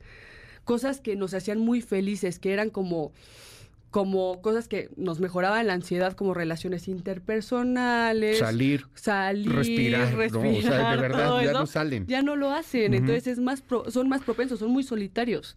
Entonces, en esto del control, ahí serían un trastorno obsesivo compulsivo, pero control en la vida cotidiana, los celos son súper controladores. Entonces, ¿estás qué estás Claro. haciendo? ¿Con quién hablas? Porque si yo sé que mi novio está en su casa durmiendo, no me causa ansiedad. El perfeccionismo, súper controlador. Las cosas se tienen que hacer de esta forma. Y yo no puedo entregar el trabajo si no lo revisé cinco veces. Y por eso se relaciona tanto la ansiedad con el control. Nos preguntan aquí, ¿sube la ansiedad con la edad o baja la ansiedad con la edad? Yo creo que hay que acordarnos que puede haber como ansiedad de algo en específico. Por ejemplo, cuando es un trastorno de ansiedad, este, del lado de una patología del estado de ánimo, es que puede ser por de, ah, está la pandemia y por eso me está dando ansiedad, ¿no? Entonces me empiezo a lavar mucho las manos. Pero cuando ya estamos hablando de un trastorno de la personalidad, que hay tres trastornos Ujú. ansiosos de la personalidad, ya es mucho más rígido. Entonces yo creo que si no se trata, puede subir con el tiempo y entre antes sea el tratamiento mucho más fácil. No es lo mismo tratar a una persona de 15 años que una persona de 50 años. Órale, eh, a ver, este está muy bueno, ¿eh? Y además como que va directo, muy directo. Mi hijo es Asperger. Ella toma, eh, él toma terapia con psicólogo cognitivo, con- cognitivo conductual, pero francamente a veces es muy alto el costo. Eh, ¿Pueden tomar terapia en otro lado? ¿Cómo afecta el Asperger, la ansiedad o la ansiedad del Asperger? Esto es bien interesante porque la ansiedad es, yo creo que, la- no, es la enfermedad mental que tiene más comorbilidad con otras enfermedades de salud mental. O sea, ¿a qué me refiero? Un trastorno de la conducta alimentaria probablemente tenga ansiedad. Un trastorno límite de la personalidad probablemente tenga ansiedad. Una depresión seguro va a tener como ansiedad, ¿no? Entonces, eh, para el tipo del espectro autista, generalmente sufren mucho de ansiedad. ¿Por qué? Porque son personas que necesitan como cierta Sí, rutina claro. y cuando se les quita la rutina, Truena, pues, truena el mundo. Entonces, Ajá. aquí sí sería.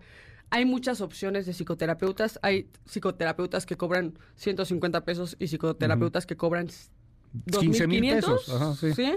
Este, hay varias opciones, solo que si es ansiedad, que sí sea con terapia cognitivo-conductual. Y cuando ya es muy alta, que te digo, se presenta mucho Sí, con la depresión también, este, pues también acudir con un psiquiatra, puede ser. Tengo ansiedad con pensamiento catastrófico. Me sometí a la técnica ¿qué? IREM, dice aquí, y no me siento curada. espérame. IREM con H, no sé, no sé cuál sea, o no sé si, si digo, yo no lo conozco. Siento que solamente invierto en terapia y es dinero perdido. ¿Qué otra cosa se puede hacer? Ay, es que esto es tan malo. Hay como...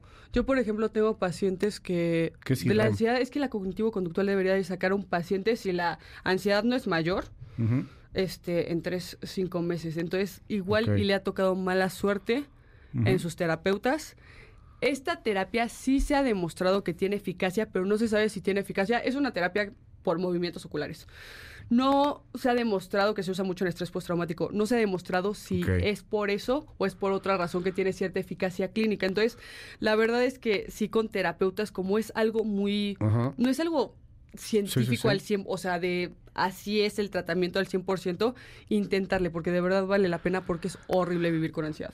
Hay, eh, tú, tú eres eh, psicóloga con cognitivo-conductual, hemos Sí. platicado aquí con, con muchos psicólogos y también con muchos psiquiatras. Como psicóloga no puedes recetar medicamento, No. pero preguntan, ¿hay medicamentos que tiene que ser diagnosticado y recetado por un psiquiatra con la ansiedad? O sea, ah, ¿llega al punto de meterte una pastilla? Claro. eh, um, por ejemplo, el clonazepam es uno de los más famosos.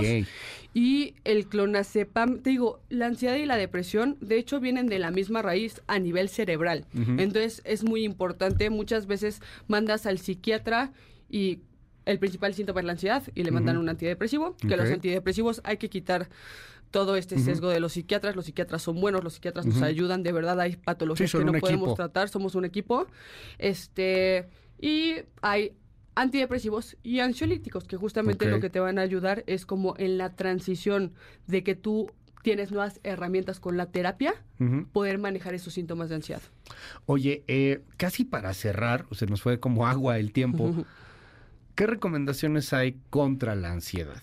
O sea, para, para vivir bien, para, para que estemos eh, tratando de, de evitar tener estos pensamientos catastróficos, esta necesidad urgente de control, este miedo brutal a la incertidumbre. Híjole, vivir en el momento presente. La ansiedad estamos hablando que es una catastrofización hacia el futuro. Yo no he llegado al programa de radio y qué tal si me trabo, qué tal si me equivoco, qué tal si no era yo, que etcétera, etcétera. Vivir en el momento presente. Ahorita estoy en el coche. Cuando esté en la entrevista voy a estar en la entrevista. Este, una paciente una vez me dijo una frase que yo uso con, mucho con mis pacientes, Ujú. que es cruzar ese puente cuando llegue él. O sea, si mi jefe me dice, tengo que hablar contigo, yo no digo, híjole, entonces tengo que buscar otro trabajo, entonces este, ya me tengo a que lo mejor te acomodar, van a dar no algo sé padre. qué. Igual Ajá. iba a ser otra Sí. cosa. Entonces, cruzar este puente cuando llegue a él. Ejercicios de meditación, mindfulness, estar en compañía, todo eso puede ser muy pro- este, preventivo para la ansiedad. Eh, aquí fíjate qué bueno que dices de compañía porque esta pregunta se repitió muchísimo. Eh, cuando tienes a alguien, ¿cómo saber si, si, si tiene ansiedad? Una persona a lo mejor siente que alguien puede estar teniendo eh, ansiedad. Mucho se repite de pareja, pero también hay aquí unos que siento que mi sobrino tiene, etcétera. ¿Cómo sabes? Bueno, tienes que ir con un especialista, pero ¿cómo le ayudas, mejor dicho? ¿Qué haces? Mm, es chistoso porque yo como terapeuta ya puedo un primer paciente no es motivo de consulta de ansiedad y ya puedo distinguir que tiene ansiedad por el discurso. El discurso es mucho de no quiero ir porque esto me va a pasar esto, o sea, te digo como mucho la Sí, sí, sí. catastrofización hacia el futuro. Y hay ah, un dato muy muy bonito que es lo contrario del cortisol va a ser la oxitocina. Ok. O sea, entonces, si tú quieres apoyar a alguien con ansiedad, le puedes explicar más o menos la ansiedad, mandas este video, le mandas otro podcast para que entienda que hay tratamiento, el tratamiento es muy efectivo, pero ¿cómo se hace esto de la oxitocina? Abrazos, apoyo, escuchando. Entonces, creo que si quieres apoyar a alguien, este el contacto social es muy bueno para la ansiedad. Psico Aranza, muchas, muchas gracias No, por estar con ti. nosotros. Un gustazo conocerte, un gustazo que estés aquí y te seguimos tus redes. Muchas gracias. Espero que me puedan seguir por ahí y mil, mil gracias por recibirme, de verdad. ¿Cómo te, te buscan así? Psicoaranza. Sí. O sea, TikTok, Instagram. TZ, Ajá. psicoaranza.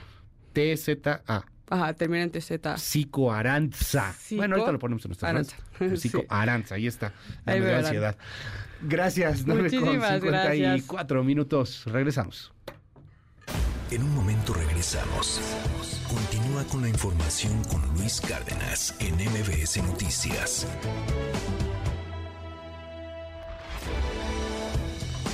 Ya estamos de regreso.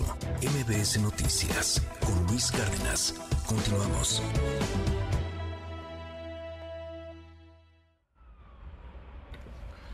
Ocho con 59 minutos. Pásela increíble, maravillosamente bien. Descanse si tiene usted oportunidad, aunque sea un ratito. Nos escuchamos mañana en punto de las 6. Se queda con Gaby Vargas y ya están aquí también Ingrid y Tamara. Bye bye. Esto fue MBS Noticias con Luis Cárdenas.